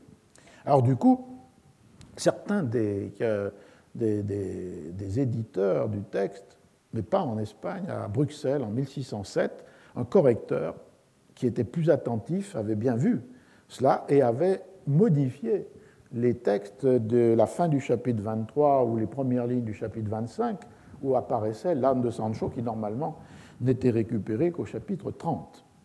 Mais en euh, se, rendant compte de cette deuxième anomalie, Cervantes, pour la troisième édition de Madrid, qui est celle de 1608, a décidé euh, euh, d'introduire des explications supplémentaires pour que le texte puisse avoir une certaine vraisemblance. Et alors l'explication supplémentaire, c'était qu'en fait, là où on croyait qu'apparaissait l'âne, en fait, apparaissait simplement que Sancho, qui portait sur ses épaules le bas et la selle de sa monture. Mais on ne savait pas trop bien pourquoi. Mais disons que les références à l'âne n'étaient plus des références à l'âne comme l'animal, mais des références à ce que Sancho en avait gardé. Alors pour donner une explication à cette anomalie, il faut attendre le quatrième état du texte, c'est-à-dire dans la seconde partie du Quichotte publié en 1615. Sancho explique ce qui lui est arrivé, et il le fait en comparant le vol de son âne à euh, un épisode de l'Orlando Furioso, de l'Arioste, dans lequel euh, un personnage, Sacripante, voit son, son cheval euh, volé parce qu'il est, on lui vole le cheval, mais en lui tirant son cheval, et le bas et la selle restent, alors il tombe, mais il, a gardé cela et le cheval lui a, lui a, été ôté. Et donc Sancho donne cette explication dans, euh, en 1615 dans la euh, deuxième partie. Alors c'est un détail infime, mais qui a plusieurs importances pour Franco Rico et pour euh, nous en général, pour les lecteurs. La première importance, c'est peut-être plusieurs pluralités de lecture, c'est-à-dire que euh, donc Cervantes écrit d'une manière beaucoup plus désinvolte, moins rigoureuse que celle que attendent certains des lecteurs. Et dès la première anomalie de la première édition, il y avait eu des critiques, voire des moqueries contre un auteur si négligent. D'autant plus qu'à cette époque, Cervantes n'avait rien écrit depuis 1585, qui était la première partie d'un roman pastoral, La Galatea. Donc euh, il y a là toute une euh, critique qui se déchaîne contre lui, en particulier venant du milieu des proches ou de Lope de Vega euh, lui-même. La deuxième leçon, c'est que on voit que si Cervantes, comme je le disais, n'a sans doute jamais corrigé les épreuves, il a pu introduire en 1605 puis en 1608 un certain nombre de modifications. Et d'ailleurs, ce ne sont pas les seuls, même si c'est un texte où, à la, grande différence d'une pièce de Shakespeare, euh, il y a euh, un, espace des variations beaucoup plus euh, restreint. La deuxième grande transformation d'une certaine importance, parce qu'elle a une implication religieuse, c'est le fait que lorsqu'il était dans la Sierra Morena, Don Quichotte qui veut imiter Roland Orlando et donc abandonne la civilisation, le monde, pour errer comme dans la Sierra Morena. Il, il écrit le nom, c'est une pénitence d'amour, c'est pour penser à, Dulcinea. Donc il écrit sur les arbres des poèmes en l'honneur de euh, Dulcinea, mais aussi il, il, reste un bon catholique, donc il lui faut un chapelet. Et comme il n'a rien, il est d'ailleurs pratiquement nu, c'est une figure d'homme sauvage, euh, Don Quichotte dans ses épisodes de la Sierra Morena qui commence au chapitre 23. Euh, il, a besoin d'un chapelet, et voilà comment il le fait. Déchirant un grand morceau des pans de sa chemise qui allait flottant, il fit onze nœuds, dont un plus gros que les autres, et il s'en servit comme d'un chapelet pendant tout le temps qu'il passa là, durant lequel il dit un million d'aveux. Donc, c'est sa chemise sale, déchirée, qui lui sert pour le chapelet. Et ceci n'a pas paru euh, de, possible à maintenir. Ça n'a d'ailleurs pas paru, je ne sais pas si c'est avant ou après la transformation dans la deuxième édition madrilène de 1605, ça n'avait pas plu à l'Inquisition à Lisbonne. Parce qu'en 1605, dans l'édition de Lisbonne, il y a, euh, sans doute à la, différence des éditions madrilènes, le fait que le texte a été soumis à l'Inquisition. Et ils n'ont pas aimé ce chapelet qui était blasphématoire en quelque sorte.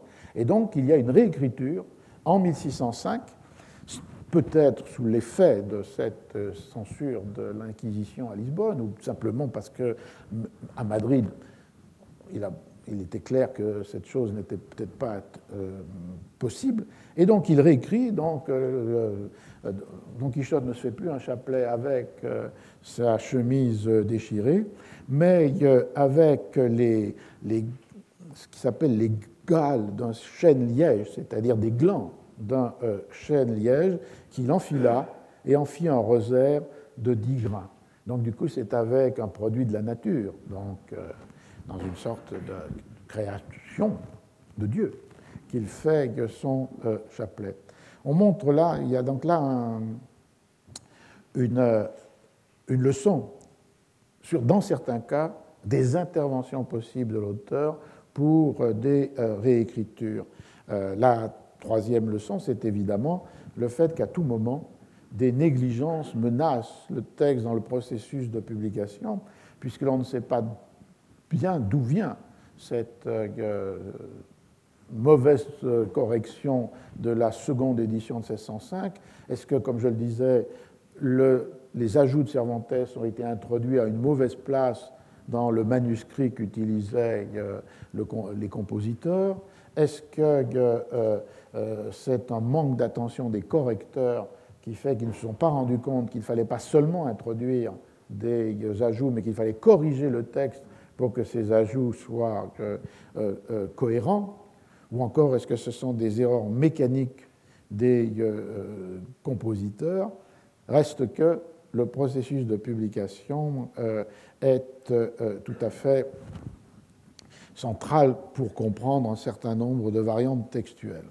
Alors la, conclusion de, ce livre, ce serait de, euh, plus généralement, finalement, quel est le rapport entre euh, éditer un texte et lire un texte, en particulier un livre, euh, un texte du XVIe ou du XVIIe siècle. Et c'est toute la question de l'ecdotique au sens propre. Qu'est-ce que doit être une édition d'un texte ancien? Et pour, euh, pour Glico, il ne s'agit pas simplement d'une question technique. Là, il voudrait sans doute être dans la lignée de Pétrarque ou d'Erasme. Il s'agit aussi d'une euh, question théorique et d'une question éthique. Quel texte donne-t-on au lecteur de euh, son temps? Et alors pour lui, il y a comme une double exigence qui pourrait paraître contradictoire. La première exigence, c'est de rapporter ce texte dans son temps, ce qui veut dire de mobiliser des savoirs philologiques sur la langue, des savoirs bibliographiques sur les processus de la composition imprimée, des savoirs historiques sur les conditions de l'écriture ou de la circulation ou de l'interprétation des textes, c'est-à-dire d'établir les conditions de possibilité d'un texte à un moment donné et dans un lieu donné. Et il y a donc une perspective très profondément historienne, et donc pour nous, on pourrait dire globalement d'histoire culturelle. Donc de ramener le texte en son temps contre le fétichisme de la princeps, de la princeps, contre les extravagantes interprétations qui euh, franchissent finalement les limites infranchissables des conditions de production textuelle du temps de Cervantes. Mais il s'agit d'autre part de donner euh, euh, au lecteur d'aujourd'hui, qui n'est pas un philologue, qui n'est pas un bibliographe, un texte lisible, un texte qui euh, le confronte avec l'œuvre de Cervantes. Et effectivement, il y a là une tension fondamentale qui se remet, avec, qui se lie non seulement à une question éditoriale, c'est-à-dire est-ce que, comme il le dit, les éditions de lecture sont les mêmes que les éditions critiques? Est-ce qu'il n'y a pas là un partage entre des éditions critiques qui, d'une certaine manière, donnent la somme des états du texte. Euh, Dans les éditions anciennes, c'était donné comme les variorum, des notes infinies qui donnaient les différents états du texte, ou une possibilité qui serait celle de l'hypertextualité, ou, comme on le voit déjà, euh, les états du texte peuvent être tous, chacun séparément, transformés en un état euh, numérique, et pour la même ligne, on peut comparer ce qui serait impensable et infaisable dans l'état de l'édition normale ou des bibliothèques, toutes les leçons de la même, euh, du même euh, passage. En particulier, on l'a vu se développer pour la critique biblique, où le, chaque verset de chaque chapitre de chaque livre peut être saisi dans tous ces états de langue ou de, donc de traduction. Donc, première dimension technique, est-ce qu'on ne va pas ou on ne nécessite pas, on n'a pas besoin d'une distinction entre des éditions de lecture et des éditions critiques. Euh, les éditions de lecture étant explorant ces conditions de possibilité de la production du texte et l'édition de lecture décidant quel est le texte qui euh, paraît le plus euh, probable, le plus proche de ce que l'on peut penser était l'état du texte tel que Cervantes l'avait désiré, voulu, imaginer. C'est donc une première question. Elle se double évidemment d'une question plus théorique. Et c'est là aussi la position de Rico est intéressante parce qu'elle est euh, en quelque sorte intermédiaire entre deux positions que j'ai parfois commentées. La première proposition, c'est euh, celle qui affirme que le texte reconstitué par le philologue est le texte. Euh, cette idée que le savoir philologique peut euh, établir ou rétablir un texte, même si ce texte n'apparaissait dans aucun des états imprimés, considérant qu'ils, pour ce moment-là du texte, ils sont tous fautifs. Et que donc, du coup, on restitue, en fonction de ce que l'on sait ou imagine de euh, l'auteur, le texte le plus probable, même si il n'apparaît dans aucun état imprimé. C'est euh, ce que fait de quelquefois Francisco Rico, mais c'était la base euh, évidemment de la tradition philologique pour les textes anciens, où plusieurs états peuvent être considérés comme des corruptions et où la restitution restitue un texte qui n'apparaît nulle part, sauf dans le savoir du philologue qui le considère comme le plus probable. Euh, Jean Bollac serait une illustration magnifique en France de cette euh, position.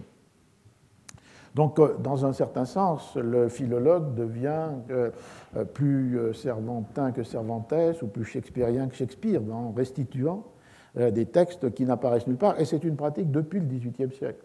Un des éditeurs de Shakespeare, Lewis Theobald, a, conceptualisé cette pratique. Donc ça, c'est un extrême. Euh, Rico frôle quelquefois, mais il ne l'assume pas dans toutes ses conséquences ou dans toute sa radicalité. L'autre extrême, c'est évidemment de considérer que euh, chaque état du texte est l'œuvre, dans une forme particulière, dans une, euh, cette forme pouvant être à la fois le contenu littéral ou euh, la forme de publication. Et donc, du coup, dans ce cas-là, tous les états sont des incarnations historiques de l'œuvre, tous les états du texte doivent être euh, compris, éventuellement euh, euh, édités, respectés. Et du coup, il ne s'agit plus de retrouver ce texte qui serait au plus proche de l'intention octoriale, mais il s'agit de donner existence à tous ces états de l'œuvre qui ont été ceux qui ont été lus par différents lecteurs à différents moments et dans euh, différents lieux. Et c'est ce que j'évoquais avec Mackenzie, c'est-à-dire la dissémination d'une même œuvre entre plusieurs états du texte. Euh, on le voit par exemple avec euh, les trois Hamlet ou les deux rois Lear des, des premières années du XVIIe siècle. Alors, Rico, entre ce respect absolu des états imprimés d'une part, et de l'autre côté, cette euh, souveraineté du philologue, euh, elle aussi absolue, essaye de tracer, je crois, une voie plus euh, pragmatique, dans le sens où, pour toutes ces éditions, depuis la toute première, il y avait une trentaine d'années, celle de Planeta du Guzman de Alfarache, jusqu'à l'édition du Quichotte, et après sa collaboration à l'édition de la Célestina, d'un côté, il faut évidemment la collation la plus scrupuleuse de tous les états du texte, imprimés, s'il était manuscrit, évidemment, on, les ajouterait, et euh, une euh, connaissance la plus profonde sur les conditions de possibilité qui sont autant de limites pour l'emploi du vocabulaire, pour euh, les formes de l'écriture, pour ce qu'il est pensable, possible de penser. Donc d'un côté, cet savoir qui permet de réparer des erreurs manifestes, qui permet parfois de restaurer un texte qui euh, se trouverait euh, euh, corrompu. Mais de l'autre côté, ce texte ainsi établi ne peut pas être considéré comme étant ce manuscrit autographe que Cervantes a donné à son premier copiste. il est un état historique du texte qui est pensé en rapport avec la lisibilité du lecteur euh, d'aujourd'hui, ce qui relèverait donc du coup de la responsabilité de euh, l'éditeur qui doit refuser à la fois les solutions arbitraires et de là l'exigence de la collation, l'exigence de la connaissance, mais qui d'un autre côté euh, doit décider un état qu'il donne à lire, et un seul, peut-être avec euh, euh, quelques notes ou variantes, mais sans saturer le texte de, variantes illisibles. Quelques éditions de la Pléiade ancienne étaient pratiquement illisibles par la, euh, densité et la multiplication des notes, mais ça renvoyait aux éditions dites variorum du XVIIIe siècle. Et donc, du coup, de donner à lire un, texte qui ait cette lisibilité pour le lecteur qu'on ne peut pas égarer dans une forêt de variantes euh, ou une démultiplication euh, à, l'infini des hypothèses de reconstruction. Je crois que c'est ce qui est intéressant dans la euh, réflexion de Rico, parce que non seulement elle, peut transformer les pratiques de l'édition, surtout qu'aujourd'hui, avec le recours électronique, la distinction entre édition de lecture et édition critique, savante, philologique peut devenir peut-être plus forte qu'auparavant mais euh, surtout elle met en jeu cette question très difficile, très complexe, du rapport entre l'œuvre et euh, les textes. Une œuvre, plusieurs textes, ce qui était le contraire parfois de euh, ce qui est la pratique des XVIIe, où il pouvait y avoir un, même titre et plusieurs œuvres. Mais là, on est devant cette question compliquée, difficile, de reconnaître une œuvre comme telle, puisque Don Quichotte est Don Quichotte, et en même temps de savoir, comme peut-être après ce séminaire, que derrière cet énoncé qui reconnaît l'œuvre comme œuvre, on a cette pluralité d'États qui eux-mêmes renvoient à des pluralités d'interventions dans lesquelles Cervantes joue un rôle capital, essentiel, mais pas unique. Et que euh, les anonymes, ce copiste dont on ne saura jamais le nom, les ouvriers de l'atelier de Juan de la Cuesta, euh, les interventions du euh, libraire éditeur Robles restent évidemment dans une, grande incertitude quant à l'exactitude de leurs tâches, à la nature de leurs tâches et quant à l'identité même euh, des individus, mais pourtant, le Quichotte de 1605 est le résultat de euh, cette euh, chaîne d'intervention. Et donc là, la, question, évidemment, se transforme avec cette discussion qu'on a souvent eue ici sur le problème de comment comprendre les états pluriels d'une œuvre qu'on continue à désigner et à reconnaître comme unique. Bien, on peut peut-être discuter si vous avez l'envie. J'avais terminé un des comptes rendus de ce livre de Rico, non pas de ce livre, mais de son édition du Quichotte, avec l'idée que c'était avec cette position-là que l'éditeur devenait Pierre Ménard, c'est-à-dire que l'éditeur devenait l'auteur du Quichotte, puisque c'est de l'éditeur que dépend le Quichotte que chacun va lire. Donc de ce point de vue-là, il est, euh, de ce point de vue-là seulement, euh, l'auteur du, Quichotte. Si j'avais eu le temps, j'aurais fait une conclusion en épilogue avec Pierre Ménard, dont on a parlé quelques fois, mais je crois qu'on peut approfondir l'analyse, mais bon, pour une autre fois. Est-ce que vous avez des euh, remarques, des réflexions sur, ce sujet ou tout autre sujet vaguement apparenté à ce que j'ai dit aujourd'hui? Vous voyez qu'il y a une trilogie quand même. Euh, Mackenzie, Petrucci, Rico me paraissent définir trois très fortes suggestions pour euh, les euh, analyses textuelles qui sont une partie fondamentale de l'histoire culturelle. Et je pense, si j'étais assez clair, que des conséquences très pratiques et très apparemment minimes de ces trois exposés peuvent être utile à chacun, comme je le disais, à commencer par euh, la réflexion minimale sur euh, si je cite un texte, enfin, pardon, si je cite une œuvre, dans quel texte je la cite? Et le problème n'est pas qu'il y a une orthodoxie, le problème c'est qu'il y a simplement une conscience du choix que l'on fait. Parfois ça peut être un choix très pratique, c'est l'accès même à cette œuvre. Euh, qui est possible sous une forme euh, et pas sous une autre. C'est là la beauté et le danger de la numérisation. C'est-à-dire que certains états des œuvres deviennent plus facilement accessibles que d'autres. Euh, pourquoi Gallica a numérisé telle édition et pas telle autre? Si je voulais aller plus loin encore, pourquoi Gallica donne comme équivalent de cette édition un des exemplaires, celui qui est conservé à la Bibliothèque nationale? Ça, c'est un détail, c'est un raffinement. Mais le premier n'est pas un raffinement. C'est-à-dire que euh, Gallica ne numérise pas la totalité des éditions anciennes d'une œuvre. Il y a un choix qui a été fait. Ça peut être un choix matériel. Il possède l'exemplaire ou c'est un exemplaire qui était plus robuste et qui pouvait supporter la numérisation. Donc il n'y a pas toujours une réflexion absolument théorique, il peut y avoir des contingences. Mais le résultat est là. C'est-à-dire que certains textes sont plus accessibles que d'autres et deviennent l'équivalent de euh, l'œuvre.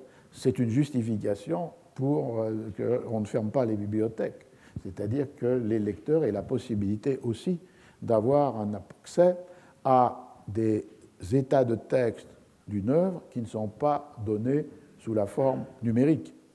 Donc il y a là une ambivalence sur la forme numérique. Elle permet ce que suggère Rico, des, euh, éditions hypertextuelles, mais en même temps, elle, elle crée une autre fétichisation, non plus celle de la première édition, des exemplaires de la première édition, mais celle de l'édition numérisée, et qui n'est pas toujours la première édition.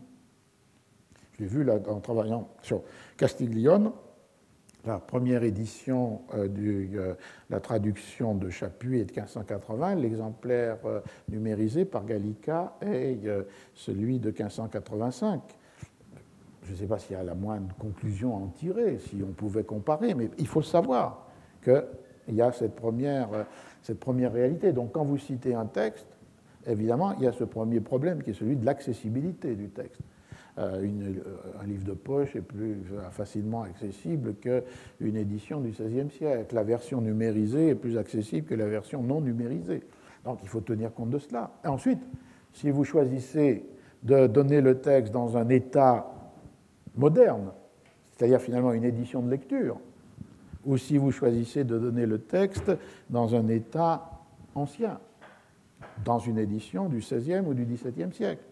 Si vous faites ce second choix, le problème n'a pas, pas, terminé pour autant, parce que ou bien vous donnez une euh, reproduction pratiquement du texte, y compris avec ses graphies euh, extravagantes pour nous, ou bien vous décidez de le rendre quand même lisible, donc plus moderne. Et qu'est-ce que c'est que moderniser un texte dans ce cas-là? Sans doute, euh, une différence peut s'insérer entre le respect de ce qui est quand même très profondément lié au sens, c'est-à-dire la ponctuation, comme disaient nos amis correcteurs du XVIe siècle, la ponctuation et n'oubliez jamais les capitales, les lettres capitales dans des mots qui ne sont pas des noms propres. En revanche, les graphies, il n'y a pas un intérêt majeur à garder trouvois, OIT, là où on peut mettre trouvet, et on peut donc moderniser euh, ces graphies. Il n'y a pas de, de, nécessité absolue de garder des S longs. Enfin, bon. Donc je pense que tout est une question de, décision en fonction de ce que vous voulez faire de la citation et pourquoi vous euh, la citez. Mais la seule chose, c'est que ça ne peut pas être une pratique aveugle, c'est une pratique raisonnée, y compris lorsqu'on décide de moderniser. Et si vous suivez des éditions modernes, même de grands euh, éditeurs ou savants, vous voyez que euh, le concept de nous avons modernisé le texte est tout à fait variable. Euh, euh, traditionnellement, ça voulait dire que l'on avait non seulement modifié, modernisé les graphies, mais ça voulait dire qu'on avait appliqué une ponctuation grammaticale et qu'on avait supprimé toutes les capitales. Euh, Aujourd'hui, ce n'est plus le cas. Aujourd'hui, on peut à la fois moderniser en donnant des graphies plus lisibles, euh, il n'y a pas besoin d'écrire savoir, SC, CD, AVOIR. Mais en revanche, le respect des capitales et de la ponctuation peut, lui, être observé parce qu'il se lie avec un, euh, en fait, il se lie en fait avec euh, des productions de signification. les capitales sont comme un signe de ponctuation qui entraîne une, une emphase sur le mot qui est euh, ainsi avec une capitale, et euh, euh, la ponctuation peut montrer comment était maintenu un lien entre l'oralité et l'écriture, puisque c'est plus compliqué, mais en gros, les ponctuations les plus anciennes sont des ponctuations pour la voix, sont des ponctuations de découpage de pause. Et donc, du coup, les respecter, c'est respecter une identité du texte. Un exemple que j'avais pris, euh, c'est les caractères de la bruyère, parce que c'est très spectaculaire dans les caractères de la bruyère. Euh, euh, la bruyère n'utilise jamais les guillemets. La bruyère, dans la plupart des caractères, ne, met qu'un seul point final, final. Et donc, du coup, ben, c'est toute une ponctuation qui est très économique, virgule, point virgule, un seul point final, et c'est une ponctuation qui est proprement musicale. C'est-à-dire qu'en fait, euh, le rythme des pauses, plus ou moins longues, définit des séquences, comme dans un aria. Si vous euh, introduisez des lourds guillemets, que vous coupez les phrases pour qu'il y ait une rigueur grammaticale mieux observée, vous détruisez totalement ce qui était l'esthétique de la composition de la bruyère. Et si vous comparez, a trois éditions, euh, euh, celle qui avait fait euh, l'édition qui se trouve dans le livre de poche, qui respecte la ponctuation mais supprime les capitales, l'édition qui est celle de l'imprimerie nationale de Louis van Delft, qui est le plus proche de ce que je viens de dire, c'est-à-dire de respecter et les capitales et la ponctuation, et une édition qui était l'édition Garnier de Frédéric Deloffre, pourtant conservateur s'il en fut, euh, et qui avait alors détruit complètement le texte de, de, la bruyère avec des guillemets, des points en plein milieu du déploiement de cette, de cette fluidité où on peut alterner des passages sans ponctuation et puis des passages avec des virgules très fréquentes, donc qui donnent un rythme, une alternance entre largo et staccato, si on veut. Donc voilà, pour vous, pour les mémoires de maîtrise, même un, deux, ou les thèses, euh, ou n'importe qui qui écrit un texte, c'est une véritable, euh, une véritable question qu'on peut poser, pas forcément à ce niveau théorique de rééditer le Quichotte, mais au niveau tout, tout à fait humble de citation en bas de page. Oui Ça me fait penser à quelque chose qui n'a pas forcément directement rapport. En fait, moi je travaille dans les jeux de société et il y a un truc assez étonnant dans les jeux de société que j'ai appris il y a 4-5 ans. Dans les jeux de société modernes, hein, par Monopoly, mais aujourd'hui qui est en plein développement, c'est donc pour un même jeu, il y a, peut y avoir plusieurs éditions pour montrer l'intérieur d'un seul pays, mais aussi pour des pays différents. Et une année, il y avait un jeu qui était sorti 3 ans auparavant en France, et je viens de là, le jeu de récompense internationale, trois ans après. Donc au départ, je ne comprends pas, je me demande ce qui s'est passé. Et en fait, c'était une autre édition du jeu qui était récompensée. Dans le jeu de société, par exemple, une édition du jeu, on considère, et l'édition française, par exemple, n'avait pas le prix. Alors c'est exactement le même jeu. Mais l'édition allemande avait le prix. Donc là, on a un rapport à l'édition qui est très important. Et là aussi, on doit dire quel, quel jeu vous avez. Est-ce que vous avez l'édition allemande, vous avez l'édition française, ou la française de 2001 mais vous parlez de jeux électroniques ou de... Non, non.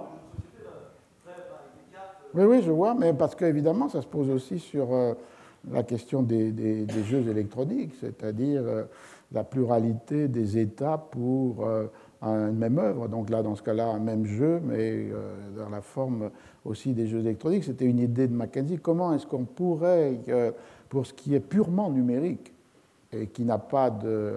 c'est un peu en dehors de ce que vous dites, puisque votre jeu n'est pas numérique, mais ce qui est purement numérique, euh, est appliquer des critères de description qui sont ceux que j'ai employés aujourd'hui en suivant euh, Francisco Rico. C'est-à-dire euh, ce qui fonde cette approche, mais ce qui fonde aussi votre remarque sur les jeux, c'est qu'ils ont une matérialité donnée, définie. Et ce que vous venez de dire, vous le pouvez le faire parce que vous pouvez comparer une certaine stabilité des produits, et donc de voir que tel jeu euh, en allemand ou en français n'a pas toutes les mêmes caractéristiques. Si l'on pense que le monde numérique est un monde fluide, un monde mobile, mobile un monde malléable, on est confronté à la difficulté. C'est-à-dire euh, que tous les critères qu'on a employés, y compris euh, vous, sont des critères qui supposent une fixité de la production symbolique. Et si cette fixité n'existe plus, c'est un véritable euh, défi qui est lancé. Mais alors il est lancé non seulement à la possibilité de reconnaître des états successifs, dans un texte qui serait en constant euh, remaniement et en transformation de configuration, est-ce que le mot état a le moindre sens?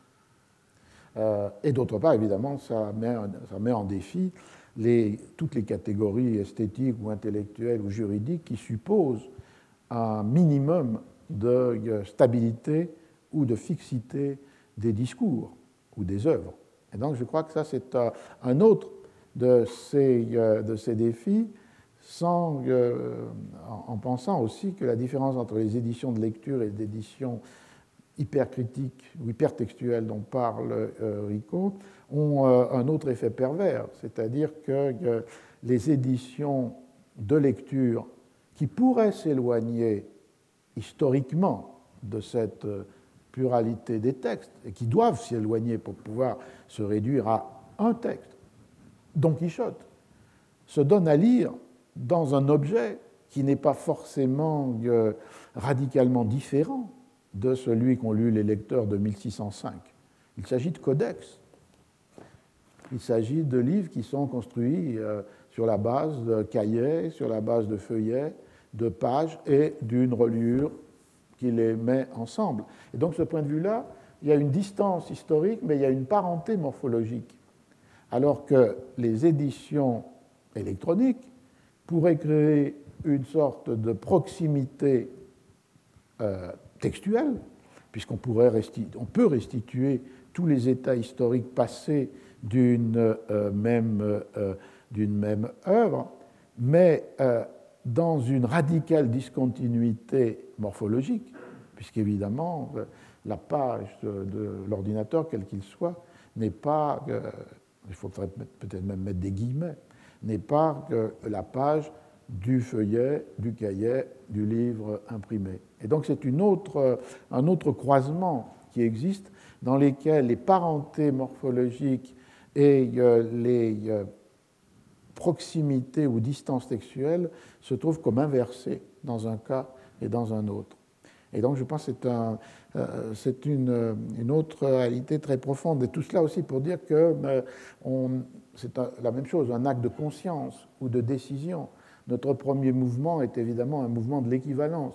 On cherche un texte, on va le trouver euh, dans une édition imprimée, on va le trouver sur l'écran, c'est le texte, on est content, on a trouvé la, même, la même chose.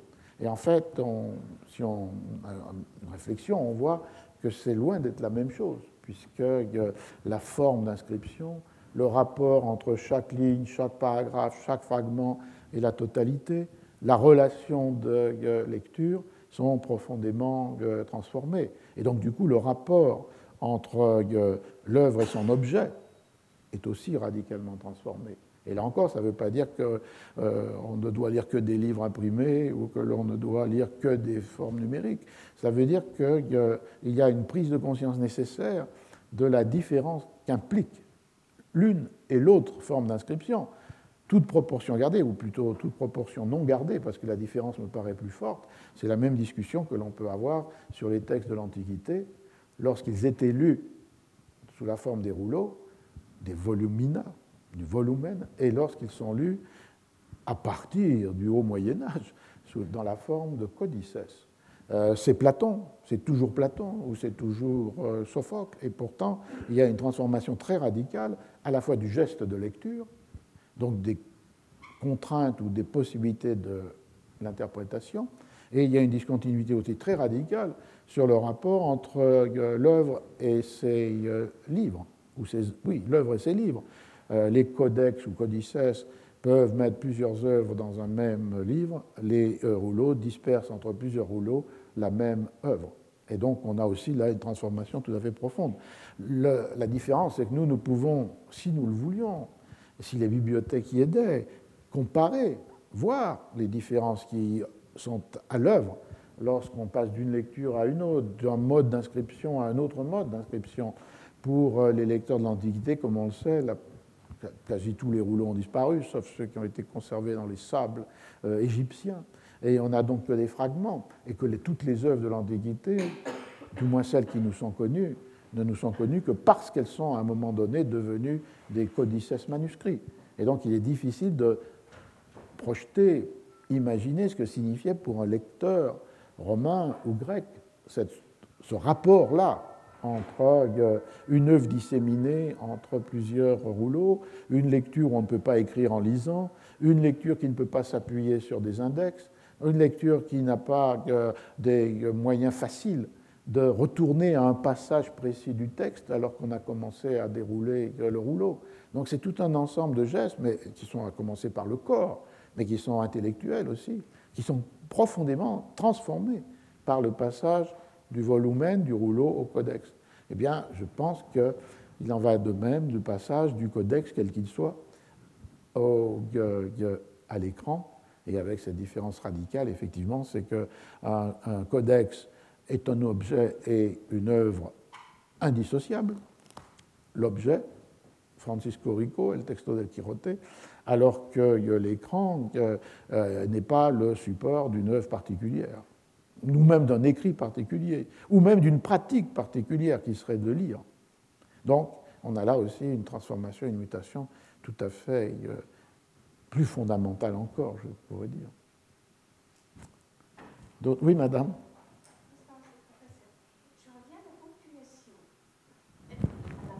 Oui.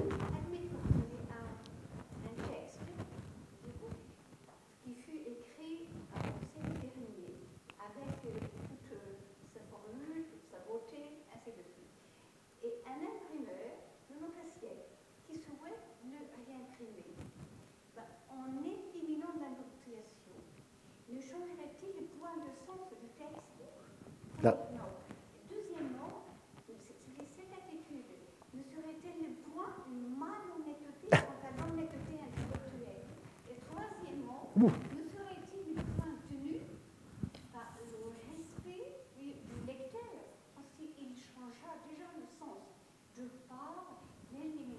ponctuation. Et donc la troisième chose, c'est que ce serait une, Respect le respect. Bon. lecteur Oui, oui. parce que ça déforme. Ben, je suis tout à fait d'accord avec vous. La réponse à la première question est sans doute oui, euh, euh, puisque là, euh, c'est une, on l'a entendu aujourd'hui, euh, changer la ponctuation peut entraîner l'inversion de la signification. Et donc, du coup, euh, le respect de la ponctuation est euh, au plus près de ce que l'on peut imaginer avoir été la signification ou les usages euh, du texte ancien. Donc là, la réponse est oui. Malhonnêteté, pas forcément. C'est-à-dire que, euh, la question est de penser que certains pensaient que les lecteurs d'aujourd'hui seraient déroutés par des ponctuations qui se réfèrent à une oralité perdue et que donc dans la modernisation qui rend le texte plus accessible, transformer la ponctuation est un élément. Et effectivement, bon, c'est un argument qui n'est pas là dans l'ordre de la malhonnêteté, puisqu'il était explicite. Nous avons modernisé la ponctuation. On peut le discuter intellectuellement. De là, la troisième euh, euh, observation. Le respect, c'est peut-être le respect du lecteur, mais c'est plutôt le respect du, texte dans euh, ses littéralités euh, euh, successives, parce qu'on ne peut pas non plus fétichiser la ponctuation d'une édition donnée. Il est tout à fait pr- probable que même s'il y avait plus de ponctuation dans le manuscrit de Don Quichotte que dans les lettres ou les mémoires, les mémoriaux que l'on a de Cervantes, il y avait tout de même une ponctuation. Mais le scribe d'abord, le correcteur ensuite, le compositeur enfin, l'ont euh, sûrement euh, transformé. Donc il est difficile de euh, penser qu'une ponctuation est le respect par rapport à la volonté de l'auteur ou par rapport au premier état du texte. Ce qui me paraît fondamental, c'est effectivement de pouvoir énoncer les raisons et les modalités de la modernisation. Si ce n'est pas fait, c'est soit de l'inconscience, soit peut-être malhonnêteté qui est une valeur morale et peut-être trop fort, mais disons que c'est une, une forme d'aveuglement et qui peut conduire le lecteur à une mauvaise perception du texte. Ça, c'est tout à fait juste. Donc je crois que là encore, c'est un travail d'explicitation. Ça dépend beaucoup du public auquel vous destinez votre édition. Euh, ça dépend parfois aussi des contraintes impliquées par certaines collections qui éditent les textes, euh, les textes anciens. Euh, et ça implique parfois que cette ponctuation que j'appelle d'oralité, elle pouvait être aussi euh, fautive, anarchique, ab absurde. Et là, l'éditeur reprend son rôle qui consisterait à proposer euh, une forme qui ne serait pas nécessairement moderne, mais qui paraîtrait plus cohérente ou plus logique avec, le, avec le texte. Parce que vous dites pouvez aller loin, parce que je l'évoquais, je crois déjà au séminaire, euh, le fait que si l'on voulait avoir ce respect du texte, tel qu'il était ponctué au XVIe et XVIIe siècle, il faudrait supprimer en espagnol toutes les ponctuations inversées que l'on rencontre dans les éditions. Or, euh, puisque ces ponctuations inversées n'apparaissent qu'à la deuxième moitié du XVIIIe siècle. Mais on voit que là, il y a une force d'inertie. Euh, L'espagnol a considéré que c'était un élément consubstantiel de sa langue que de donner euh, les formes qui ouvrent les, euh, les phrases. Et donc, ça serait un geste absolument iconoclaste de revenir à ce que Cervantes et ses imprimeurs faisaient, c'est-à-dire ne jamais utiliser ce type de ponctuation. Donc je crois que c'est une question de, de choix et d'explicitation. Mais vous avez raison sur le fait que lorsqu'on n'explicite pas, on est dans l'aveuglement et parfois on peut conduire à, sur une mauvaise interprétation le, le lecteur. Alors, la preuve, c'est que le texte que j'ai cité euh, de Melchor de Cabrera montrait qu'il y avait la conscience de cette inversion ou d'altération du sens par euh, euh, une ponctuation, une, ponctuation erronée. Et en même temps, comme je le disais avec les poèmes, on a le jeu avec cette perception. bon, un exemple très fameux le Songe d'une nuit d'été, lorsque les artisans vont jouer la comédie de Pyramétis B, la captatio benevolentiae de un des artisans, Queens, se transforme en un, discours d'insulte parce qu'il place mal les pauses. Et donc, euh, du coup, euh, euh, plaçant mal les pauses, c'était une grande virtuosité de Shakespeare, c'est de faire que le texte, lorsque les pauses sont mal placées, alors que si elles étaient bien placées, devient une louange, se transforme en une insulte. Et donc, du coup, là, il fallait que les imprimeurs respectent ça. Là, il y avait vraiment un contrôle, parce que sinon, tout était ruiné dans l'édition. Donc, ce passage-là, on est sûr qu'il a été surveillé très étroitement. Et l'autre exemple que, je donne toujours, c'est tiré de, la. Euh, de,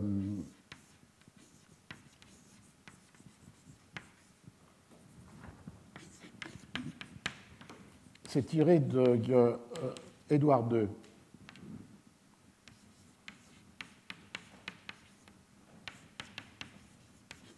Alors c'est un billet qui est donné par ceux qui veulent assassiner, faire assassiner, c'est-à-dire Mortimer le roi, et qui donne ce billet à celui qui devra commettre cet acte. C'est donc six mots latins, Eduardum occidere nolite timere bonum est. Et il n'est pas ponctué, unpunctuated. Et du coup, c'est finalement le sens qui est totalement inversé, parce que si vous coupez ici, pardon, si vous coupez ici, tuer euh, Édouard, il n'est. Euh, euh, non, pardon, je me suis trompé sur la phrase parce que le sens peut être de demander la mort ou de ne pas la demander. Édouard de nolite timere bonum est. Ne tuez pas euh, Édouard, il est bon de craindre, ou bien tuer Édouard, euh, il n'est pas bon de craindre. C'est plus ou moins ça, on va se référer au texte. Mais là, la coupure fait que si vous placez le nolité, qui est la négation, à un moment ou à un autre, ou bien c'est une négation de la, le fait de tuer Édouard, ou bien que c'est une négation sur la crainte, et donc du coup un acte de euh, tuer Édouard. Alors, je retrouverai pour la prochaine fois la citation exacte, mais c'est l'idée est que la conscience d'inversion de sens par la ponctuation, et là une ponctuation d'abord d'oralité, puis ensuite euh, euh, écrite, si le billet était ponctué pour une édition, est tout à fait tout à fait sensible. Et donc ce que vous dites est tout à fait justifié, même par les perceptions des, euh, des acteurs historiques des XVIe et XVIIe siècles. Bien, merci. Donc la prochaine fois, ce serait le dernier euh, séminaire de, de cet euh, ensemble à l'approche des fêtes. Retrouvez tous les enseignements du Collège de France sur www.collège-2-france.fr.